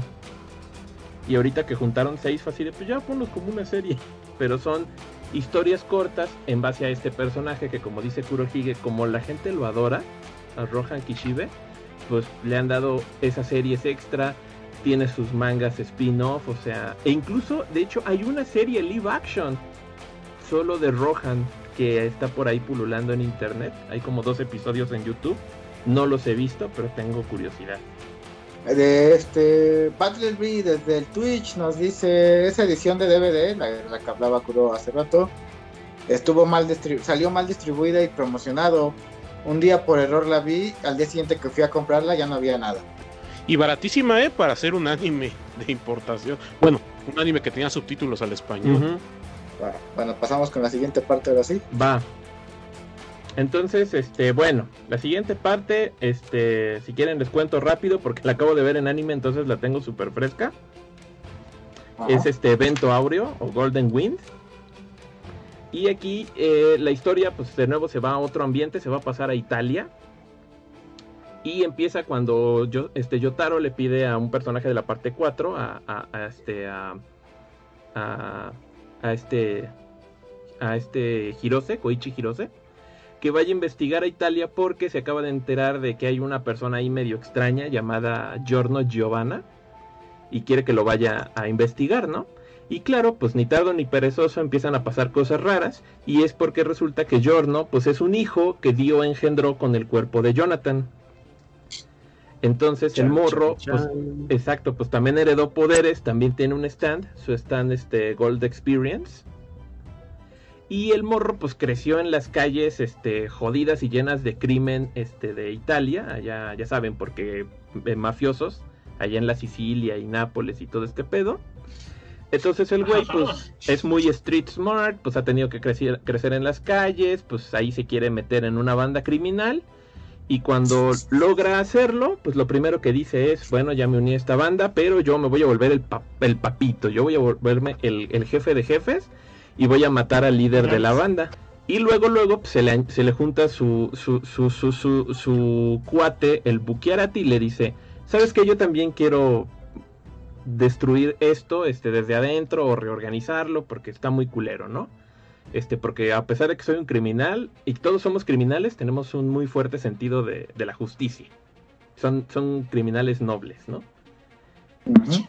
Y aparte todos tienen stands porque este el líder de la banda tiene ahí a, a sus capos y ellos también tienen flechas, como en la parte 4. Entonces uno de los primeros este, test para que te puedas meter a estas bandas criminales es que literalmente te insertan una flecha. Entonces si sobrevives, pues vas a tener stand, entonces vas a ser más útil. Si te mueres, pues no servías para nada. Exacto. No veo fallas en su lógica, ¿no? Entonces, pues al principio, pues este, el Giorno y sus, y sus compadres, toda su bandita, este, Narancha Girga, Leone Abacchio, Panacota Fugo, este, Guido Mista y Bruno Bucchiarati, pues empiezan a hacer sus mandaditos del jefe, pero cuando se enteran de que su nuevo mandado es proteger a su hija y llevarla ante el jefe porque el jefe la quiere matar, porque ella podría revelar la misteriosa identidad del jefe, dicen, no, no, no, la vamos a proteger y con más ganas nos vamos a quebrar a este cabrón. Al final, pues claro, el jefe pues es un morro que se llama Diablo, que en efecto tiene un stand que se llama el King Crimson, que puede también como que borrar partecitas del tiempo, puede hacer como brincos en el tiempo, como en Futurama cuando se robaron los cronotones. Y después de mucho, muchos, muchas este, persecuciones y de quebrarse a todos sus, sus malandros, pues se enfrentan con él en el, ahí cerca del Coliseo y pues le dan, le dan en el traste cuando Giorno descubre que si, a- eh, que si le entierras la flecha a tu stand, tu stand evoluciona. Entonces él crea un stand super poderoso que es el Golden Wind Requiem, que puede negar los principios y los finales. Así de Así surrealista. de huevos. Así de huevos. Entonces lo que hace es que atrapa al jefe en un loop de muerte infinito. Entonces todo el tiempo se está muriendo y reviviendo, muriendo y reviviendo. Ah, como el Doctor Strange. Exactamente. Y él se vuelve el líder de la banda que se llamaba Pasione y ahí se acaba el- el- la historia, ¿no? Sí. Creo que esta es de las sagas más este, subestimadas, ¿no? Creo que pasa. Porque yo cuando... Ajá, pasa un poco de largo, ¿no? A pesar de que es buena, a mí me gusta bastante. A mí también. Yo soy fan, la neta, yo soy fan también. Y también tienen muy buenas peleas y momentos de acción, ¿no? Como todos los yoyos. Este, por ejemplo, este donde están en el avión, ¿no? Ay, no manches, está bien jalado de los pelos. Sí, exacto, y hacen las de Jesucristo para sobrevivir y todo ese pedo. O cuando se están enfrentando a, a los estos güeyes que los están atacando de lejos, ¿no? Y que este uno que era eh, este que se iba que se iban pudri- este envejeciendo, Ah, se, pudriendo o le salió un hongo. Ah, sí, el hongo, Pero- mientras iban caminando. Pero si subías, te atacaba el hongo, pero no si bajabas. O sea, bien pacheco. Así de la única manera Sí. de avanzar es subiendo unas escaleras, pero si subo me mata. En la madre. ¿Qué hago? Y entonces, eh, o sea, tiene buenas peleas y de todo. Y pues eso hace que este, esté bastante buena la, esta saga, ¿no? O sea, en general es, es de las mejorcitas sagas. O, o me gusta más incluso que la pasada, Más que, que, que Diamond. de Diamond, ajá. Y que la primera, Ujú. Ajá, porque yo creo que de la Blasfemo, blasfemo, ¿no? Yo no, sé, No, nada la primera es la, es la peorcita, la mera neta. Pues Eh, no sé, a mí me gusta mucho. Sobre todo este el, el- el primer yoyos. Creo que es mi yoyo favorito. ¿sí? No, ¿Saben yo- qué? Ahí los dejo y me voy a poner a ver yo. Ah, este, mencionando una cosa nada más. eh, eh, Panini está sacando aquí en México Yoyos Bizarre Adventure y de hecho acaban de empezar con esta Con saga, Golden Wind. la de Evento Auro. Ajá. Ya llevan dos volúmenes que, bueno, son como si fueran cuatro porque está saliendo en un formato Kansenban. lo compraría, pero compro One Piece y es mucho gasto. Muy cariñosito. Pues imagínate. No, la neta, ¿Cuánto? la neta sí está caro todo el cómic. No manches. Eh, Y más que acaba de subir es- el manga este año. eh, No, no, no, pues está cabrón, ¿no? Bastante cabrón mi maldad, bastante cabrón. Sí. Pero bueno, la, la 20 euro pues es creo que bastante buena, ¿no? En general, como decías, ¿no? Puede ser de las de las más subestimadas, pero no, sí dando una oportunidad, está bastante buena, ¿no? Y sí ya tengo muchas ganas de ver lo que sigue, porque yo no he leído más del manga. Este, y pues obviamente como no hay anime, pues me tengo que esperar hasta que hasta que salga la nueva temporada para saber qué pasa de Star Ocean en adelante. Pero dense, dense, de todas ya sé qué pasa por el videojuego de este de Play 3. Fíjate que yo en su momento empecé a leer esta de Star Ocean, pero como viéndola legalmente en línea, eh, los que lo estaban subiendo lo dejaron de hacer, la dejé. Y Ah. la volví a retomar ahorita con otras personas que la están volviendo a traducir. Y creo que me gusta, aunque sigo diciendo que no es su fuerte los personajes femeninos. Guau. ¿Por qué? Fuertes palabras, fuertes palabras. ¿Las hacen muy hombreadas o, o qué es lo que no? No, es que simplemente este es como si fuera un hombre. No le cambia su personalidad a. eh, pues hace me- no sé cómo decirlo. Que sea pues más femenina, ¿no? Sus personajes femeninos son muy masculinos. Y pues ahí dices, ¿para qué entonces, no? Pon un personaje fe- eh, masculino. Bueno, también puede hablar acerca de Es una cuestión de equidad, ¿no? Así de, bueno, no importa qué sea cuando el personaje pues pueda llevar la trama, ¿no? Y además pues le da cualidades pues también como más atractivas al personaje porque precisamente le evitas el estereotipo, ¿no? Pues sí. Supongo que De hecho sí. yo estaba, me dijo mi señora que ya lo había estado leyendo que Giorno iba a ser mujer en la parte 5. Y ya saben, ¿no? Eso me hubiera cuadrado. Y eso, más. y como dicen, no, pues sabes que este, los editores se opusieron y dijeron, no, sabes que tiene que ser protagonista hombre. Y dijo, bueno, va, entonces va a ser Giorno Giovanna. Este. eh, aunque, y, y sabes que yo también siento, porque además eh, Giorno me encanta el personaje, me encanta la saga, pero sí, sí es un poco tibiecito el personaje, o sea, no es tan de acción como los otros. Incluso siento que tiene Ah. mucho más protagonismo Bruno Bucciarati que el mismo Sí. Giorno en la historia, Y de, de hecho creo que a, a los fans de Jojo les llegó a, a gustar más el personaje. yo creo. Pero sí, este... Ay, ¿qué iba a decir? Ya se me olvidó. Este, Ya, se te, ya te lo pegó el necro. Ya estoy necreando. espérame, nada más voy a prender la luz. Ay, necreando. Nueva frase. Voy a necrear. Lo que voy sí al baño. los personajes sí se volvieron más sexualmente ambiguos en su forma de vestir y, Y sus poses, ¿no? y sus Ah, poses. era, era eso exactamente. Ninguno de ellos deja de ser bastante este, macho alfa. Pero pues sí, la, la forma en que los viste y todo eso, este, y los maquilla, porque literal los maquilla. Y Este, las poses. Sí, fue, fue más notorio, yo creo que en esta, ¿no? Todavía incluso más que en las pasadas. Este, aquí- Sí, y mencionando lo que decía la maldad, creo que era un poco obvio que le iban a impedir meter una mujer como protagonista a un manga que está saliendo en la shonen, en una shonen job, ¿no? Bueno, en una revista para chicos, entre comillas. Pero supongo que ya cuando vieron que pues el impacto que tuvo y que podría escribirlo, aquí ya fue cuando metieron un personaje femenino, ¿no? En esta nueva saga. Ajá, Bueno, cuyo. ajá. Y que bueno, estamos de acuerdo. Yo, por ejemplo, no he leído el manga. No he leído este, el manga de la parte 6 ni 7. Este, ahorita estoy leyendo el 8. Igual que el Graph, y yo creo que también que el Necro, pues lo que sabemos es un poquito también porque jugando aquí, por ejemplo, el JoJo's Bizarre Adventure All Star de Play 3, pues vienen como abreviadas las sagas, ¿no? O sea, viene una, un mini resumen de la trama. Y ahí pues medio te enteras qué es lo que está pasando, ¿no? Que yo quiero ese juego, pero pues ya no lo puedo comprar. Este, este que tengo aquí en mi mano, Sí. Este hermosísimo título, míralo. Ah, ah.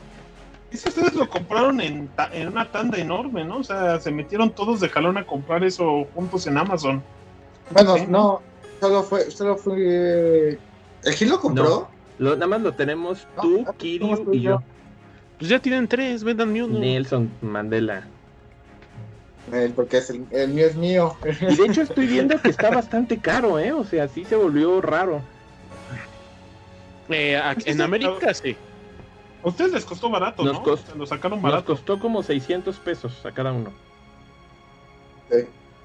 En América sí, pero en Japón cuesta un dólar. Ujú.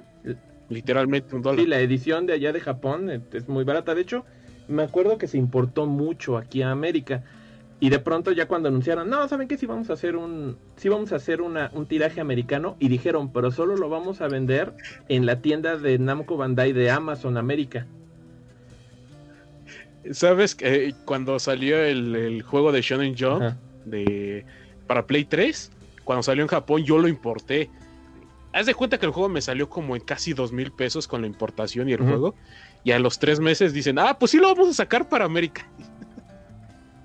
Duele. Pues al Necro le pasó igual, sí. ¿no? Sí, yo lo fui a comp- yo lo compré, lo vi un día en la Friki Plaza, allá en Ciudad de México. Y, Saludos, debe estar muriéndose. Ajá, e, e iba este, precisamente con la ex. Y fue así de, güey, el juego de All Star y la chingada. Le dije, pues cómpratelo. Y yo así, de, pues eso haré, chica, lista. y sí, me, me salió igual como 1200, 1300, no me acuerdo bien. No, yo creo que más, como 1700. Una No de me esas. acuerdo. Sí, lo- luego con esas importaciones, aquí en México se maman con esas importaciones, porque si tú fueras a buscarlo en cualquier otra tienda, tan solo en Japón, no vale tanto. O sea, los juegos japoneses no valen mucho dinero. No, nada más los juegos, todo en general. Simplemente yo cuando compré la película de One Piece Film Z, es una edición especial donde trae la tumba de, de Z, ¿no? Y le presionas una botella y canta la canción, ¿no? Todo eso. Eh, aquí en la Friki Plaza, porque yo también fui a la Friki Plaza y lo compré, me salió como en 1500 pesos. y, y en Japón, si mal no me equivoco, esta edición estaba como en, convirtiéndolo, lo encuentras como en 600 pesos. Y bueno, pues ya el chiste, pero a mí sí no me pasó tanto como a ti que unas semanas después lo anunciaron. Yo sí lo compré, este, no sé, como un año, año y medio antes de que anunciaran que iba a salir, este, ya en, en América. Sí, me acuerdo que hasta lo trajiste Yo- y lo jugamos y todo.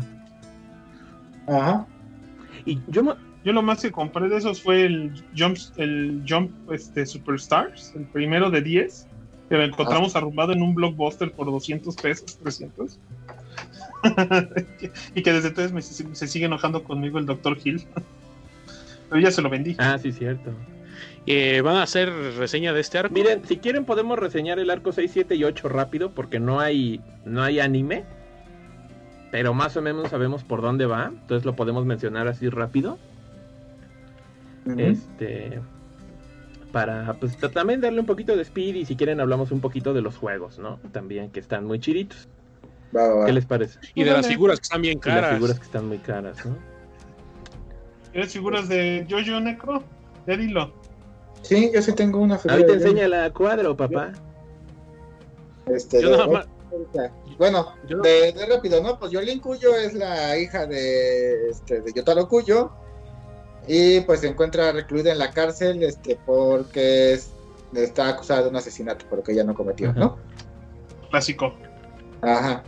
Sí. Y ahí conoce este, a otros personajillos, como su amiga la negra Costello. y, y el padre y el güey que quiere con ella, pero que está bien putón. Este Y esto. Anasui, ¿no? Se llama.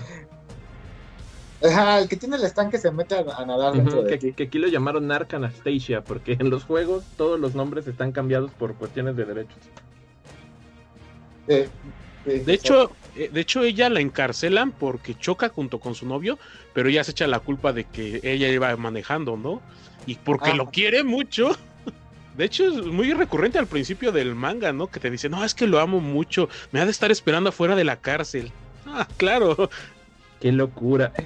Se. Ajá, bueno, Ajá. ajá. Ya, bueno, el chiste es que se, se van a enfrentar, digo, para hacerlo rápido, se van a enfrentar a este güey que es el padre, el padre Pucci. que está juntando fragmentos de. que de, del, Del, dio- de Dio o diario de. Dio. Ah, del diario de Dio, sí. Y este. Y pues ya básicamente, no sé por qué, ni sé cómo, porque en el pinche videojuego no te explica la gran cosa. El padre Pushi gana, la chingada a su madre, rea- rehace la pinche realidad, ¿no? De nuevo. Ah, se nos olvidó decir que ella es la hija de. Sí, sí, dijeron. ¿Sí? Sí, sí. No, Ajá, Sí, sí. dijo. Dijo ahorita que era Sí, ahorita, este, Y al final pues, pareciera que gana el, el villano. Por este. Pucci con las con, con el diario de Dio descubre las creo que son 16 palabras secretas y básicamente puede digievolucionar su, su stand a un, a un stand súper poderoso que se llama Maiden, Maiden Heaven que lo que puede hacer es Ajá. acelerar la velocidad del tiempo a un punto en el que puede ver todos los resultados posibles y lo que tú quieras.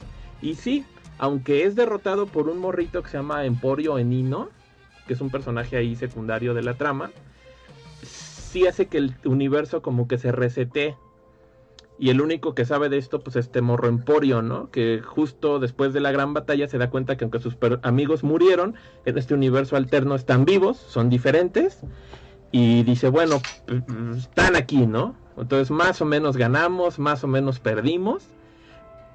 Pero como bien dices, también le da pie para que las siguientes dos tramas, Steel Ball Run y Jojo Leon, pues pasen en este universo reseteado. Nada roto su habilidad está, no, ¿no? está Nada. de los pelos, no manches. Si la de Dio era rota porque detenía el tiempo, No, el Made in Heaven es una tontería. Y luego el T4C de, de Funny Valentine también está bastante jalado de los pelos. ¿eh? Ahí está, ¿no? Y luego que sigue la siguiente, ¿no? La de... A ver, les, les cuento rápido, ¿no? Nada más déjenme aquí poner la carpeta. Este. Aquí está la parte 7. Que esta yo creo que también la voy a leer en manga porque la verdad me intriga muchísimo. Y que la siguiente parte se llama Steel Ball Run. Y lo curioso fue que incluso cuando se empezó a publicar, el autor no dijo que era parte de la saga de Jojo. Él dijo, este es un manga nuevo que voy a hacer. Que se va a llamar Steel Ball Run. Ya los muy avesados dicen, qué curioso que el protagonista se llama Johnny Joestar. Este, Qué poco obvio. y que, y que su mejor amigo es este Jairo Cepelli, ¿no? Y por ahí hay un morro que se llama Diego Brando. Y ellos así de, ¿The fuck? es como hace unos años, ¿no? Que dijo, salió a público y dije, y el mangaka dice, soy gay. No me digas. Así, ah, pues chido por ti, ¿no? Exacto, entonces bueno, básicamente sí, te dicen con el increíble stand del padre Pucci vuelve a iniciar el universo y este universo pues es ligeramente parecido al anterior y a la vez diferente.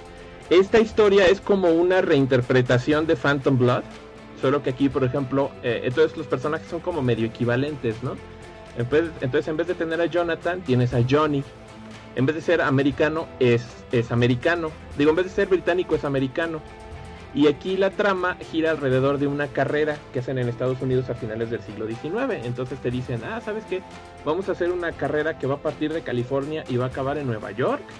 Va a ir por etapas y pues quien gane se va a llevar un chorro de varo. Por así una cantidad ridícula de dinero.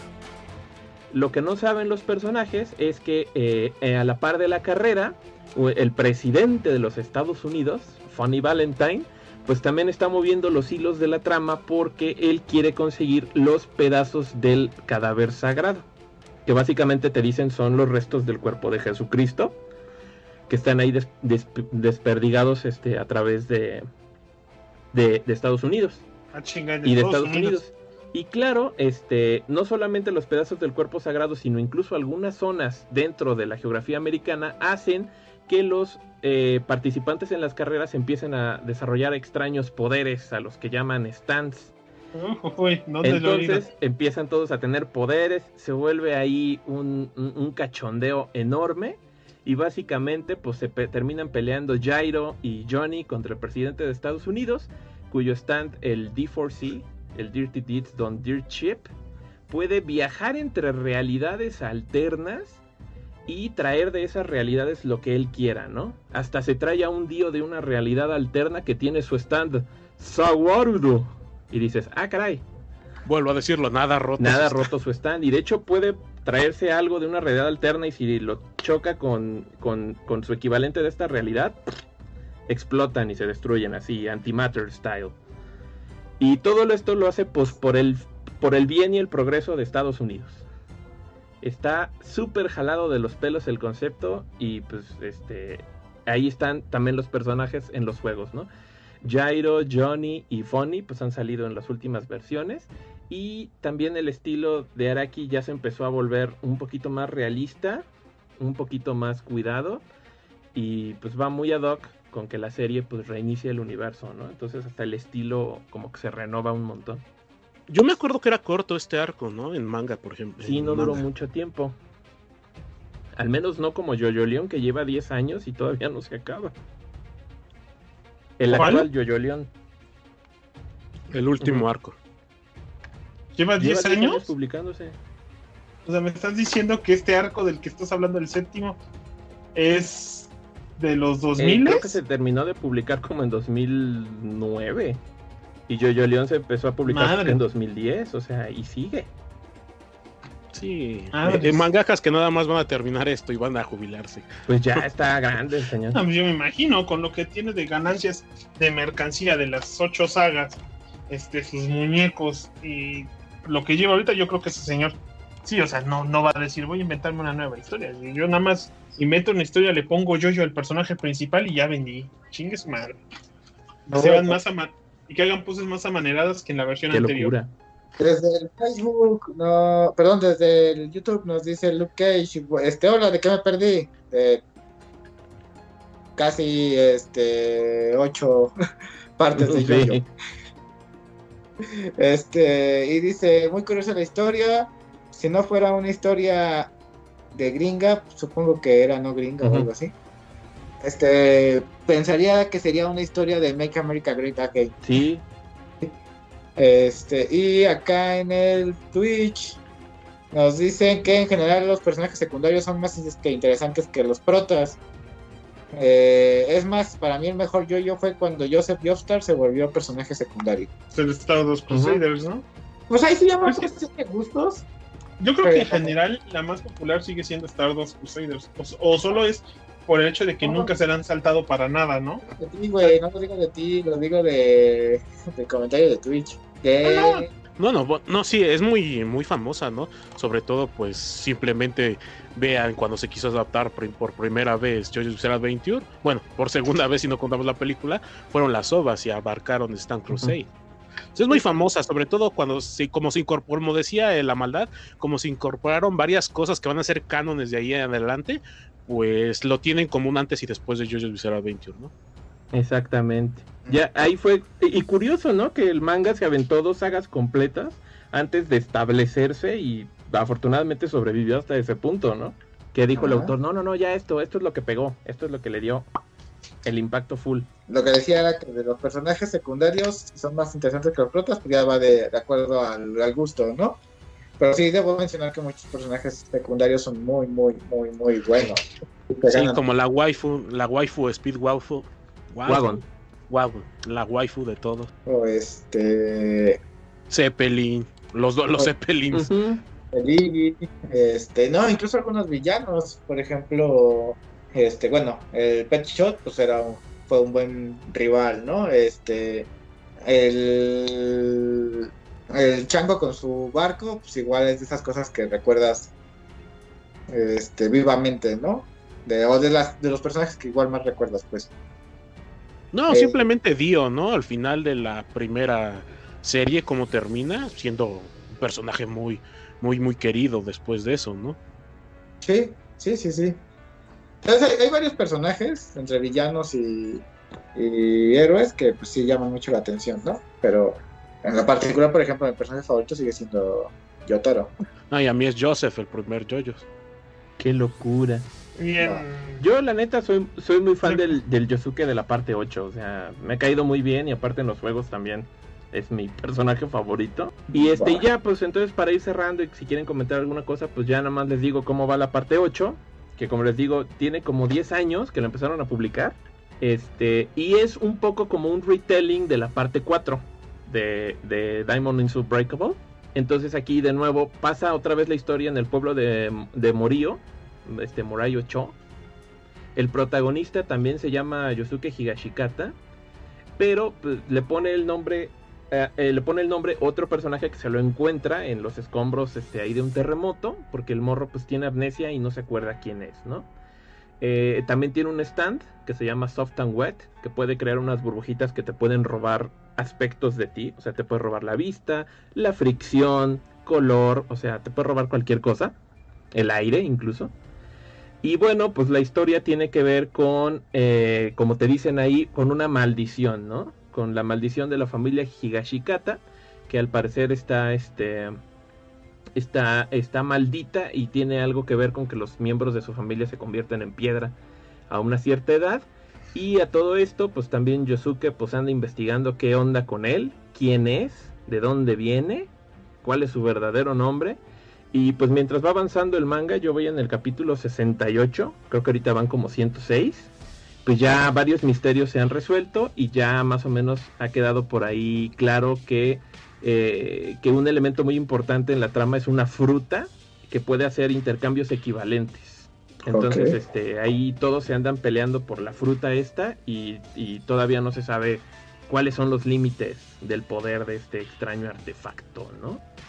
Entonces está también, y sigue la fórmula, ¿no? Así de, te sale un villanito nuevo, tiene un stand super pacheco, tienes que salir airoso de la situación, le avanzas un poquito a la historia y pues repites, ¿no? Así de, ay, ay, ay, y te salen personajes bastante, pues bastante pachecos porque yoyos. Y aparte, pues está divertido porque si te has echado las anteriores historias, igual que en la parte 7, pues empiezas a ver que hay personajes que dices, ay, es fulanito, ay, es sutanita, es el equivalente, ¿no? Este, y es, este, este, es, es divertido estar viendo eso, ¿no? Así de, ah, caray. Y a veces hasta son mezcolanzas de personajes muy, muy curiosos que dices, no lo vi venir. Sí, sí, sí, sí. Pues yo te digo, de esa sí no sabía tanto, porque no, no he leído ya nada de resúmenes o algo de, de esta serie, pero es, como dices, ¿no? Ya lleva 10 años y se ve que es de las que ha gustado allá en Japón bastante. Ah, algo, o sea, igual creo que la recepción no ha estado mal, pero sí se ve también, yo creo que la edad ya le está pesando al señor, entonces ya no está trabajando como que al ritmo que antes. Y pues yo creo, yo creo que esta trama la debió haber acabado hace como cinco años, pero sí la publicación no es tan constante como otras, ¿no? Entonces yo creo que también por ahí va la cosa. Creo que se repiten muchos mangakas, ¿no? Eso de la publicación no es tan constante cuando ya no sé qué hacer en mi manga. Pues yo Sí. no siento que no sepa qué hacer, porque sí está emocionante la trama, o sea, sí ves cositas que, pues, que no, no checabas antes. Pero aparte, como es muy detallado el arte, las historias también están bien pensadas, y pues el señor no se está haciendo joven, y quieras o no, últimamente, como dices, Kurohige, con, con, el, con la llegada del anime, tuvo un boom muy grande en muchas partes del mundo pues hay mucho material licenciado, se está editando en muchas partes, está haciendo spin-offs, está haciendo portadas especiales, o sea, yo creo que no se da abasto de la chamba. Yo creo que es un poco eso, o sea, que ya ya tiene tanto trabajo pendiente que este que el manga pues se está retrasando un poco por eso. ¿El manga este es mensual o es semanal? Este, la publican en Ultra Jump, creo, no Ah, entonces es mensual. Entonces es mensual. Ajá. No está, imagínate, lo que en lo que tendrías cuatro capítulos de otro manga, pues aquí tienes uno nada más, Sí, Se entiende, ¿no? Se entiende. sí, sí, sí. Pues bueno, eso es yo-yo en general. Este, aquí dice Víctor Manuel Beltrán, ¿por qué es waifu el Speedwagon? Nunca entendí ese pedo. Pues en, en ese momento había mucho bromance entre él y Joseph, ¿no? Cuando lo vio, no, es que es la encarnación de la caballerosidad en un solo ser. Y pues desde ahí adelante les empezó a ayudar a la familia. Por eso se dice que es waifu, ¿no? Porque pues es, es la esposa que uno quisiera tener, ¿no? El, el Speedwagon. Sí. Va, va, va. Y bueno, entonces eso yo-yo, eh, en general, yo sí le puedo decir que mi relación de yo-yo empezó con un ¿qué madres es esto? Sí. Y después se volvió un no mames, son los putos más machos que conozco, los admiro. Yo creo que todos, ¿no? Porque en un principio, ya seas que hayas entrado con, con las ovas, con el anime o con el manga, es una especie de arte y de concepto bastante extraño, sobre todo los personajes masculinos, ¿no? Sus poses, sus ademanes, sus, sus, sus frases que tienen, su... no sé, son muchas cosas que no son tan convencionales en el manga. Sí, sí. Ujú. o en nuestro Sí. caso con los juegos, que fue como nos acercamos al a la historia yo, nunca, realmente. ente- yo nunca entenderé por qué en su momento Capcom decidió publicar el juego original de JoJo en Play y, y Dreamcast, cuando creo que para ese entonces prácticamente nunca no se había publicado nada de JoJo. Creo que en Estados Unidos ya se habían publicado los, pri- eh, los primeros tres arcos, pero no creo que fuera tan esencial como para decir, ¿sabes qué? Sí. O solo pensaron, es un buen juego de peleas, vamos a sacarlo y aunque la gente no sepa de dónde Yo chingados creo que va por ahí. Siento que esa fue su idea. Yo también creo que fue más eso. Este, y, y Pero- en Japón, pues ya era súper famoso. Y aparte, los creadores de Capcom, un chorro han dicho que son súper fans de Yo-Yo, ¿no? Desde siempre. Y Pero pues al final de bueno, cuentas- este juego aquí no pegó mucho, entre que no se sabía de qué era y entre que sí ocupaba saber, haber visto la serie o, bueno, el manga. Este, porque muchos poderes o, o frases del juego pues no se entendían si no habías leído, ¿no? La, la historia de Stardust. Del Stardust Crusaders. Exacto, entonces por eso el juego no, no tuvo tampoco mucho auge en este lugar, ¿no? Eh, el Gil no ha leído, no ha visto JoJo's, ¿verdad? Sí, ¿no? Ah, empezó a verlo, sí me acuerdo que me dijo que ya iba, creo que había acabado la parte 2. Pero que me ha parecido fascinante. Ah, ok. Supongo que después de esto ya el Graf ya se va a, empezar- va a poner a ver JoJo's, ¿no? Pues yo siempre he querido ver. Ahorita se me antoja porque pues, está en Netflix y es fácil ver las primeras dos temporadas, que no las voy a ver en español ni a poner. Velas en español de España, tío. Ese tío es un careta. No, gracias. Pero este, mi único problema es que si me pongo a verlos ahorita no termino de editar el podcast de la semana pasada. y según yo ya me sentía feliz porque ya casi estaba llegando al ritmo. O sea, lo Hablando tengo- de ediciones. Ajá, llevo como una hora de completa ya, pero desde el martes pasado, o sea, así como, ah, sí, y me he estado llevando la laptop a la oficina y todo. y Me he hecho, pero bien. Y dije, ya, ya, ya va a quedar, ya van a estar iguales, y ahora ya me estoy acumulando del de yo-yo. Perdón. Ay. Pues te pasó lo que a mí, ¿no? De hecho, hoy íbamos precisamente a grabar un, un podcast acerca de una novela ligera, pero pues se me fue atrasando la novela, los, me, se me fue atrasando y hasta apenas hoy en la noche terminé de leer el último volumen de la novela, ¿no? Y pues ya no grabamos hoy. Chan, chan, chan. Sí, pues sí, es ahí lo malo nada más, que luego te retrasas y mocos. Ahorita afortunadamente dijimos, bueno, también Necro y yo pues hemos leído o visto o estamos enterados de casi todo, es decir, podemos hacer un podcast de yoyo, o sea, no hay problema. Sí, Ahorita, y, y bueno, ya nomás como una nota, lo mencionábamos, ¿no? También yoyo lo han pasado a juegos muchas veces. De nuevo, eh, mi acercamiento fue a través del juego de Capcom, el de Necro también, el del Graph también. Este, y el, Ah, Ya, ya presume todos tus No, juegos. pues sí, pues aquí tengo el de Play 1, el JoJo's Bizarre Adventure para PlayStation 1 de Capcom, esta es una chulada. También está medio cariñoso, el JoJo's All Star Battle de Play 3, que como dijimos este El rico humillando al pobre. ahí está. Este tengo también El viejo, más bien, porque lo tenemos porque salió en su momento. Te- eh, ahorita sí me sí me, me da un poco de cosa, pero ni modo. Me compré, por ejemplo, también el de Play 4, el de Eyes of Heaven. Este, solo que lo compré digital porque aquí físico estaba medio canijo encontrarlo. Y ahorita como que se les quedó stock, yo creo que de Europa. Se lo trajeron para acá y ahorita si lo buscan en Amazon está bastante barato. Físico, el Ah, sí. cuesta como 600 pesos el Eyes of Heaven físico de Play 4 en Amazon México. Porque mi señora se lo acaba de comprar a su hermana, se lo regaló. Y me dijo, mira, aquí está físico. Y yo así de, no manches, yo lo compré digital. Honor a la verdad, me costó 10 dólares porque lo compré en descuento. Entonces dije, 200 varos y lo compro. Ciertamente 643 Ajá, pesos. No está tan caro y es el físico, o sea, lo tienes físico. Ya lo hiciste. Ya lo compré. ¿En serio? Qué Sí, locura. Ya lo acabo de Ahí comprar. está. El, el Eyes of Heaven. Por cierto, yo tengo un juego de Metantecona, por si alguien que es fan, yo quiero ese de JoJo's. Recuerda que hoy es el cumpleaños de alguien. el coronavirus. ¿Qué? Se está cortando la transmisión. Ay, no me mamo. Este. No, güey. La posibilidad de que yo, uno, encuentre entre las cosas de la maldad del juego, porque nunca voy a saber ¿Cuál? dónde lo deja, pues. Este. Es cualquier cosa tuya, güey. Este. No me imagino yo meterme a la casa solamente para irme a volar el, el juego de yo que en el fondo también voy a querer jugar. Y es más fácil que pedírselo prestado. Entonces, no, está cabrón.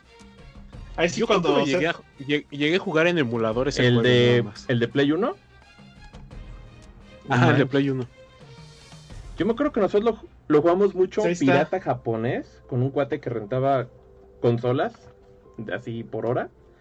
Y luego vimos que existía, y este lo compró el Graf hace no mucho tiempo, en una tienda ahí de, re- de, usados. Y pues ya es así de cuídalo porque es raro y es caro. ¿Lo compré en sí. Starland? Creo que lo compraste en East Starland. ¿Te lo di por cumpleaños? Creo que por es- Navidad? Pues ¿O es no me mío? acuerdo. Según yo, este. Estoy, creo que este sí es tuyo, ¿eh? El de Play 1 sí es tuyo. Este, pero como yo lo aprecio más, me lo voy a quedar. ¿Mm? Este, y este sí es de Mickey Mouse. El All Star Battle sí es mío. Y no manches, este no lo vendo. No, pues simplemente le pasó lo que todo, ¿no? Se, no eran tan famosos, pero pues cuando salió el anime y, y se hizo su boom, pues subieron de Ajá. precios, ¿no?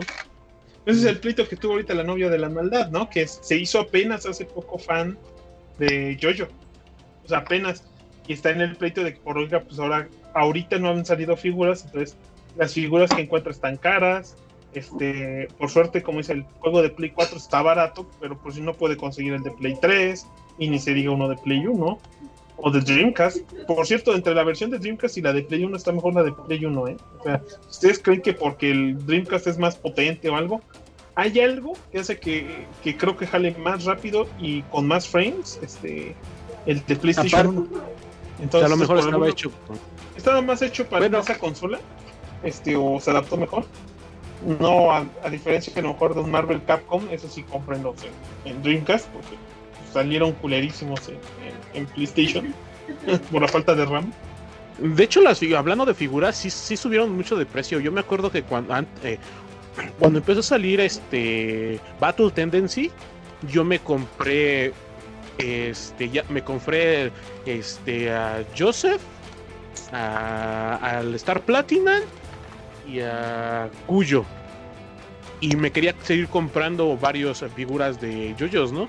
Pero de un precio que te gusta que me costó lo- las primeras figuras en 40 dólares, 35, subieron al doble o al triple.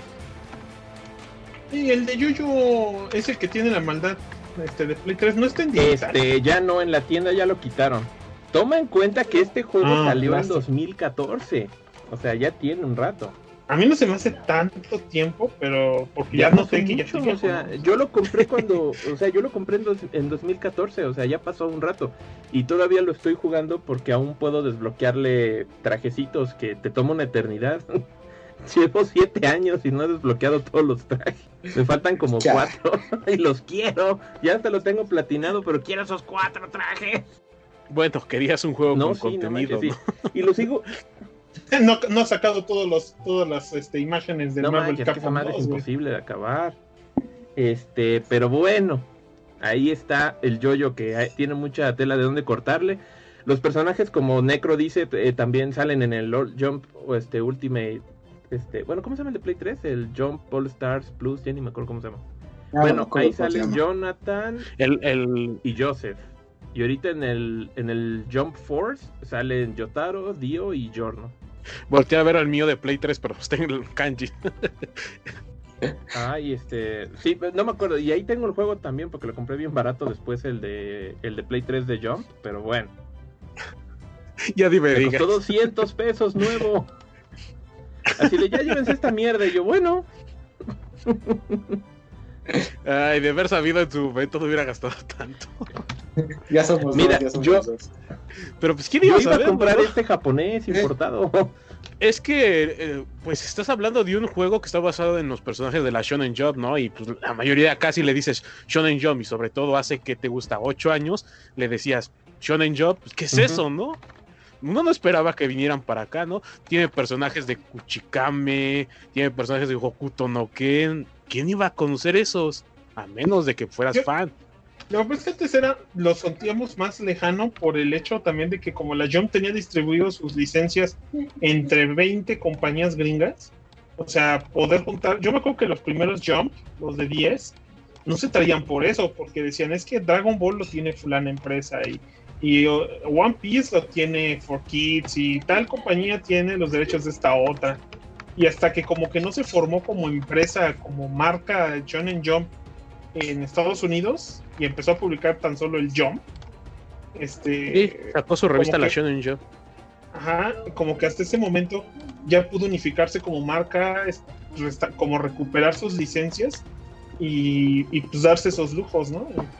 Pues, al final de cuentas, aunque es un juego que también se ve que no se gasta mucho dinero en él, pues yo creo que con eso basta para, para podérselo vender a los fans, ¿no? O sea, hay suficientes otakus ahí que como no han querido ver en toda su vida, güey, este, pues, pelearse a Goku contra pinche este con este, se me fue el de One Piece, Luffy. Luffy. Luffy, perdón, y fue sincero, ¿eh? no crean que lo hice por mamón. De verdad se me fue por un momento su nombre. Este, Eh, lo- viejo, güey. lo que a mí me 59 ya impresiona-. Es que en ese, en ese juego salían personajes hasta de Belzebub. Ajá, sí, sí, sí, sí. Y Belzebub era un manga que sí, era popular en ese momento, pero pues llegó al punto de que lo cancelaron. Bueno, lo cancelaron, Así de- terminaron, ¿no? Tienes una semana para acabarlo. Así de finito. Sí, sí, sí. Este, y también estaba. Ay, no me acuerdo cómo se llamaba esta personaje femenino. Que igual se volvió como Super Saiyan, la cabrona. Ay, sí, una de cabello ¿De azul que De- se le ponía rosa, ¿no? La de Medaka Bot. Ajá, exacto. Ah, Kurokami Medaka. Medaka. Ajá, también era de esos mangas súper desconocidos. En general, pues digo, a lo mejor en Japón ya había gente que hubiera leído Medaka, ¿no? Pero Es que tú no conoces al novelista. Bueno, Kurokami Medaka está escrito el guion por y este Inio Asano, si mal no me equivoco, y dibujado por eh, Akatsuki Akira, si mal no me equivoco. Eh, sí, creo que sí. El dibujante no me acuerdo, pero eres muy conocido, el, el que le escribe el guion, por su serie de Bakemonogatari. Bakemonogatari sí me acuerdo un poquito. Y él ha escrito mangas, por ejemplo, Medaka Box, eh, Kanojo no Ex Boku. Si mal no me equivoco, iba a sacar uno nuevo y ahorita está sacando otra novela de acerca de detectives. Pero él es muy, pero muy conocido en Japón. Ya, pues, ajá, bueno, pues por eso te digo, o sea, allá en Japón sí. Pero acá, acá nada, ¿no? Pero y al final de cuentas, cuando ves ese tipo de personajes, también dices, ah, pues. Pues este, no creo que le vaya a, a gustar a la- las personas de- del resto del mundo, como para sacar el videojuego, y por eso vas y compras el videojuego en japonés. Pues, de- y te gastas tanto y luego te sale dos meses después acá. y- Vales pito, y sí. Te lo echan en cara, ¿no? Todos ustedes que lo compraron en japonés valen. Ya por eso Pero- no compro juegos japoneses. El chiste es que Yo ya. tengo pues, muchas ganas de los Ace Attorney Yo espero un día poder darme una vuelta a Japón e ir a comprar juegos baratos ahí a alguna tiendilla de barrio. Y, ah, barato. En los Ajá. book off, O sea, Esas tiendas de Ajá, segunda que luego mano ves cada cosita que digo, o sea, si yo aquí, saben todos los sagas que yo soy bien fan de los botaderos, me encantan los botaderos de películas y de juegos, este, uta, pues, ahí me voy a dar una vuelta, yo creo que ya no, ya no salgo, cara. Te gastas lo Sí. del boleto de regreso. Yo quisiera, por ejemplo, comprarme de japonés, japonés como tal, el Fatal Frame 4 y 5. Buenísimos. Porque pues obviamente ¿Sabes no cuál salieron quiero yo? acá, que, que tengo un chorro de ganas de comprarme, este, el juego de Suda Goichi de, de Blood Plus. Ah, What- yo también soy muy fan. De hecho, me faltan como tres juegos junto con el Michigan Report from Hell para completar mi colección de. Ah, y este, Suda Goichi. bueno, yo ahorita compré los de los de Silver Case, porque ya ves que también los sacaron en Play 4 físico. Ajá. Ajá, Sí, es son- como una son novela, igual ¿no? como, ajá, son, eso, son, son novelas interactivas, pero así con muy poquita interacción. Y también los compré súper baratos, el, el, el Silver Case y el Silver Case eh, Worth 25, creo que me costaron 300 pesos cada uno. Y dije, vientos, tengo el, el Flower Sun and Rain de, de 10. Me gustaría comprarme un Flower Sun and Rain de Play 2 también así de segunda mano. Y pues ahí tengo mi joyita, tengo mi Samurai Champloo de Play 2, que me regaló el Graf. Yo Samurai Champloo lo tengo, pero. Ah, no, no, no lo tengo. Está bien bueno. Era Afro Ajá, Samurai. El Samurai Champloo de. Play 2 es un juego precioso, está súper bonito. Es como el antecedente del No More Heroes, que ya le empezaba a meter ahí la onda hack slash, pero pues con todo el estilo. Entonces está. Supongo que carísimo ahorita, mm, ¿no? Pues yo, pues que capaz, ¿eh?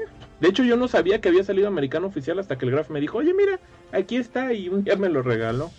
No, te, te compré el otro de Suda, el, de, el que venía con película y el, el juego de. Unity. Ah, de hecho, aquí está.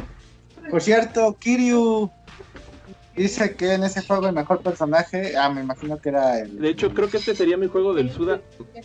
Ajá, este yo creo que es mi juego de Suda más raro, Short Piece para Play 3. Que trae el Ranko Tsukihime's Longest Day. Que está bien bonito el juego. Bueno, bueno, este, Y, este, que ya es el último. y, y así, ¿no? Y, y- Dado, Raven X nos Eh, manda saludos.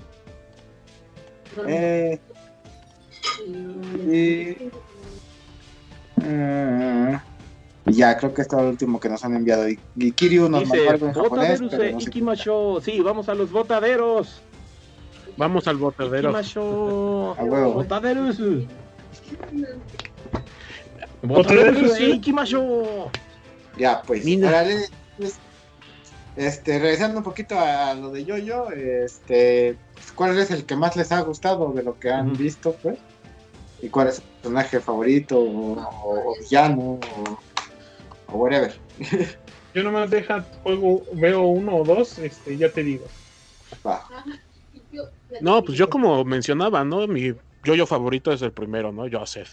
¿Por qué? Pues simplemente porque me gustaba mucho eso de la caballerosidad que tenía, ¿no? Y como lo manejaba, eso de que se sacrificaba porque él sabía que tenía que hacerlo, porque era parte de su educación y parte de su caballerosidad. Siempre me gustó mucho esa parte de, de ese personaje. Va. Ahí está tu necro. Pues de lo que he visto, sí me ando quedando con, con Stardust Crusade. Este, y yo creo que de mis personajes favoritos, pues sí, definitivamente el, el Yotaro y, y el Dio de esa parte, el Dio de la parte 3, sobre todo. Digo, yo sé que es el mismo pinche Dio, ¿no? Pero, pero con el con sus nuevos poderes, pues es, un poco diferente, ¿no? Entonces, sí, me, gusta mucho esa parte. Igual fue como la primera que conocí y todo ese desmadre, pues le tengo un poquito más de cariño. Pero puedo decir que en todos los, en todas las sagas de Yoyo tienes capítulos muy, muy, muy, muy, muy buenos que, este, que no importa que no sea tu saga favorita, es súper disfrutable cada una de ellas. Eso sí. Sobre todo toda la serie, ¿no? En general el manga nunca ha decepcionado. Y me Ajá. impresiona, ¿no? Porque es un manga ya que tiene muchos, pero muchos años como para que no haya sacado realmente algo como que digas, no, pues no me gustó. Sí, exacto. Sí, sí, sí. Y más porque te juega mucho con los poderes, ¿no? Así como ahorita que decía la maldad que este que el Yoyorion tiene sus poderes de burbujitas que te quitan cosas de ti. Dices, güey, no, este güey va a jugar con esa madre bien cabrón. Sí, le mete mucho coco ahí con los pinches poderes que dices, ay, no manches, se la arrancó, pero Sí. Sí que a veces le exagera demasiado, pero pero vamos, es parte del eso sí. Yo, yo me quedo eh, de personajes, este, me cae muy bien Guido Mista de la parte 5, ahí de sus amigos de Giorno. La verdad me cae muy bien ese güey. Y, y ahorita Sí. en la parte 8, este, en la parte 8 me cae muy bien su, su querer de, de Yosuke, esta Yasuko Hirose. Este, me gusta mucho el personaje, entonces está entre, está entre esos morros. Y no he leído el manga, pero de lo poco que he visto en juegos, me cae súper bien este Jairo, Jairo Cepelli, de la parte 7. También se me hace como que Ajá. es un gran personaje y también por eso quiero leer el manga para ver qué, qué jaladas, con qué jaladas sale. Pues como te lo menciono, está saliendo aquí en México. Y ya vamos por Pues, 20 bu- ahora. bueno, faltan dos sagas y a ver, a ver si puedo empezar a comprarlo cuando salga. Pues quién sabe, igual y hasta Stone Ocean, ¿no? que tampoco lo he leído. Hashtag Panini patrocina. Panini no nos patrocinas, pero podrías. Deberías. Échenle un grito. Panini. Dile que Ah, no- que por cierto, va a llegar una nueva posible editorial a México, ¿eh? Image Comics. eso. Sí, no, Ah, no ya. de mangas, me refiero de mangas. Eh, estaba viendo apenas que una editorial japon eh, perdón, española iba a empezar a salir en España y decían que lo más probable es que vayan a empezar a publicar no solamente para España, sino para toda habla hispana. Y van a tener sus distribuidoras en cada país y también a través de Amazon. Se va a llamar Ah, Sekai bien. Editorial. Ah, suena bien. Habrá que ver qué traen este para ir ahí buscando. Pues, eh, si mal no me equivoco, el 28 de este mes iban a anunciar que dijeron que iban a sacar dos cosas.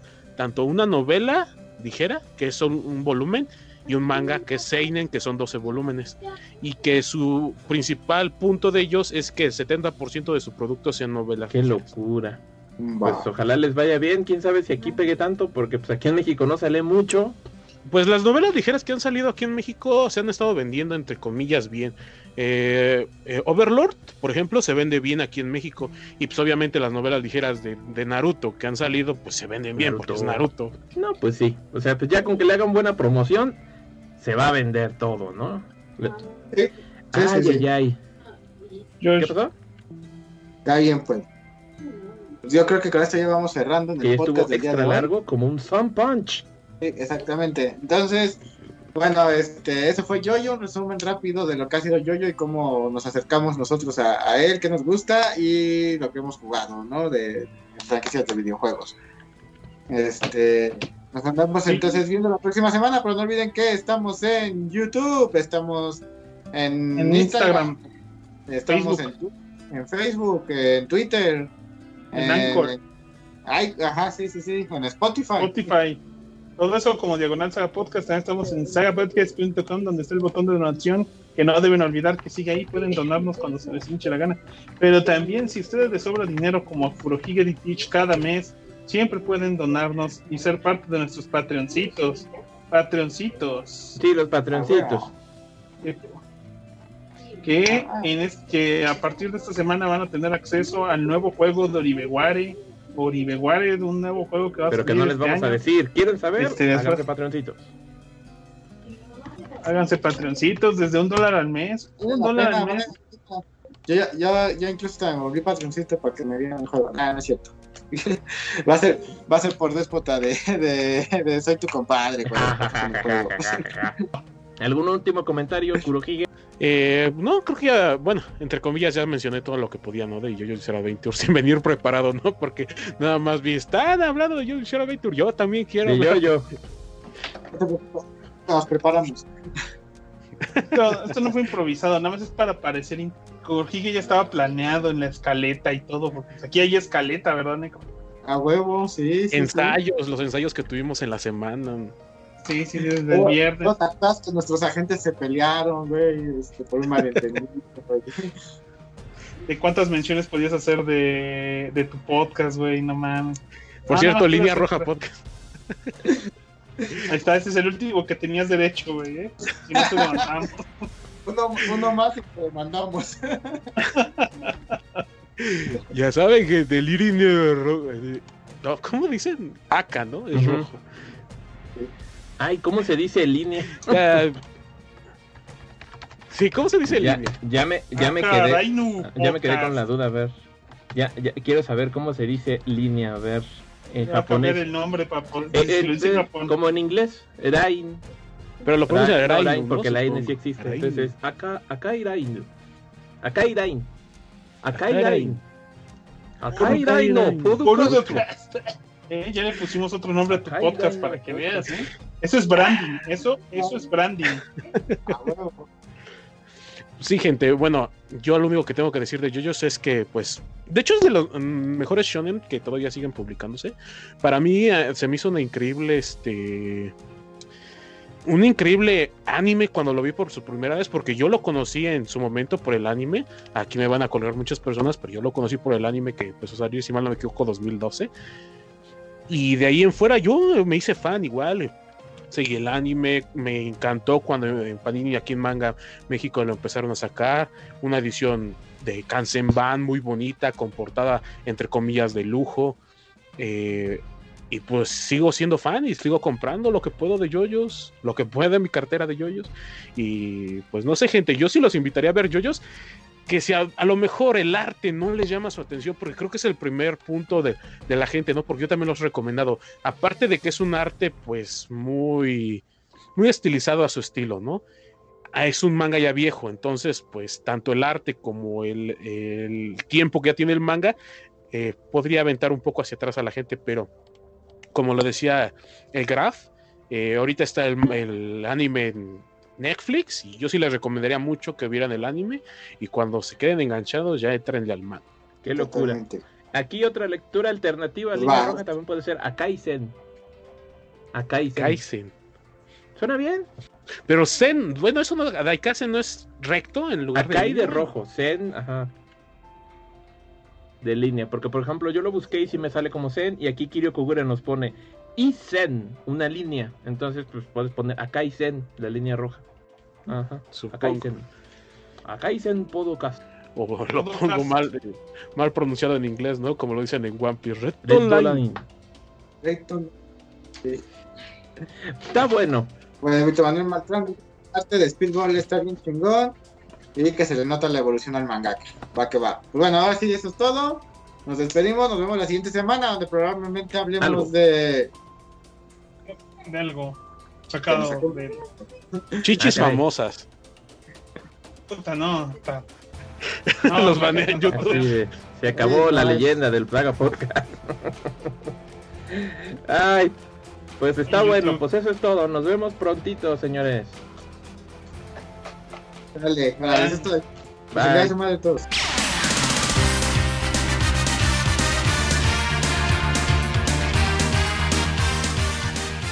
a través del tiempo, sin importar dónde se encuentren.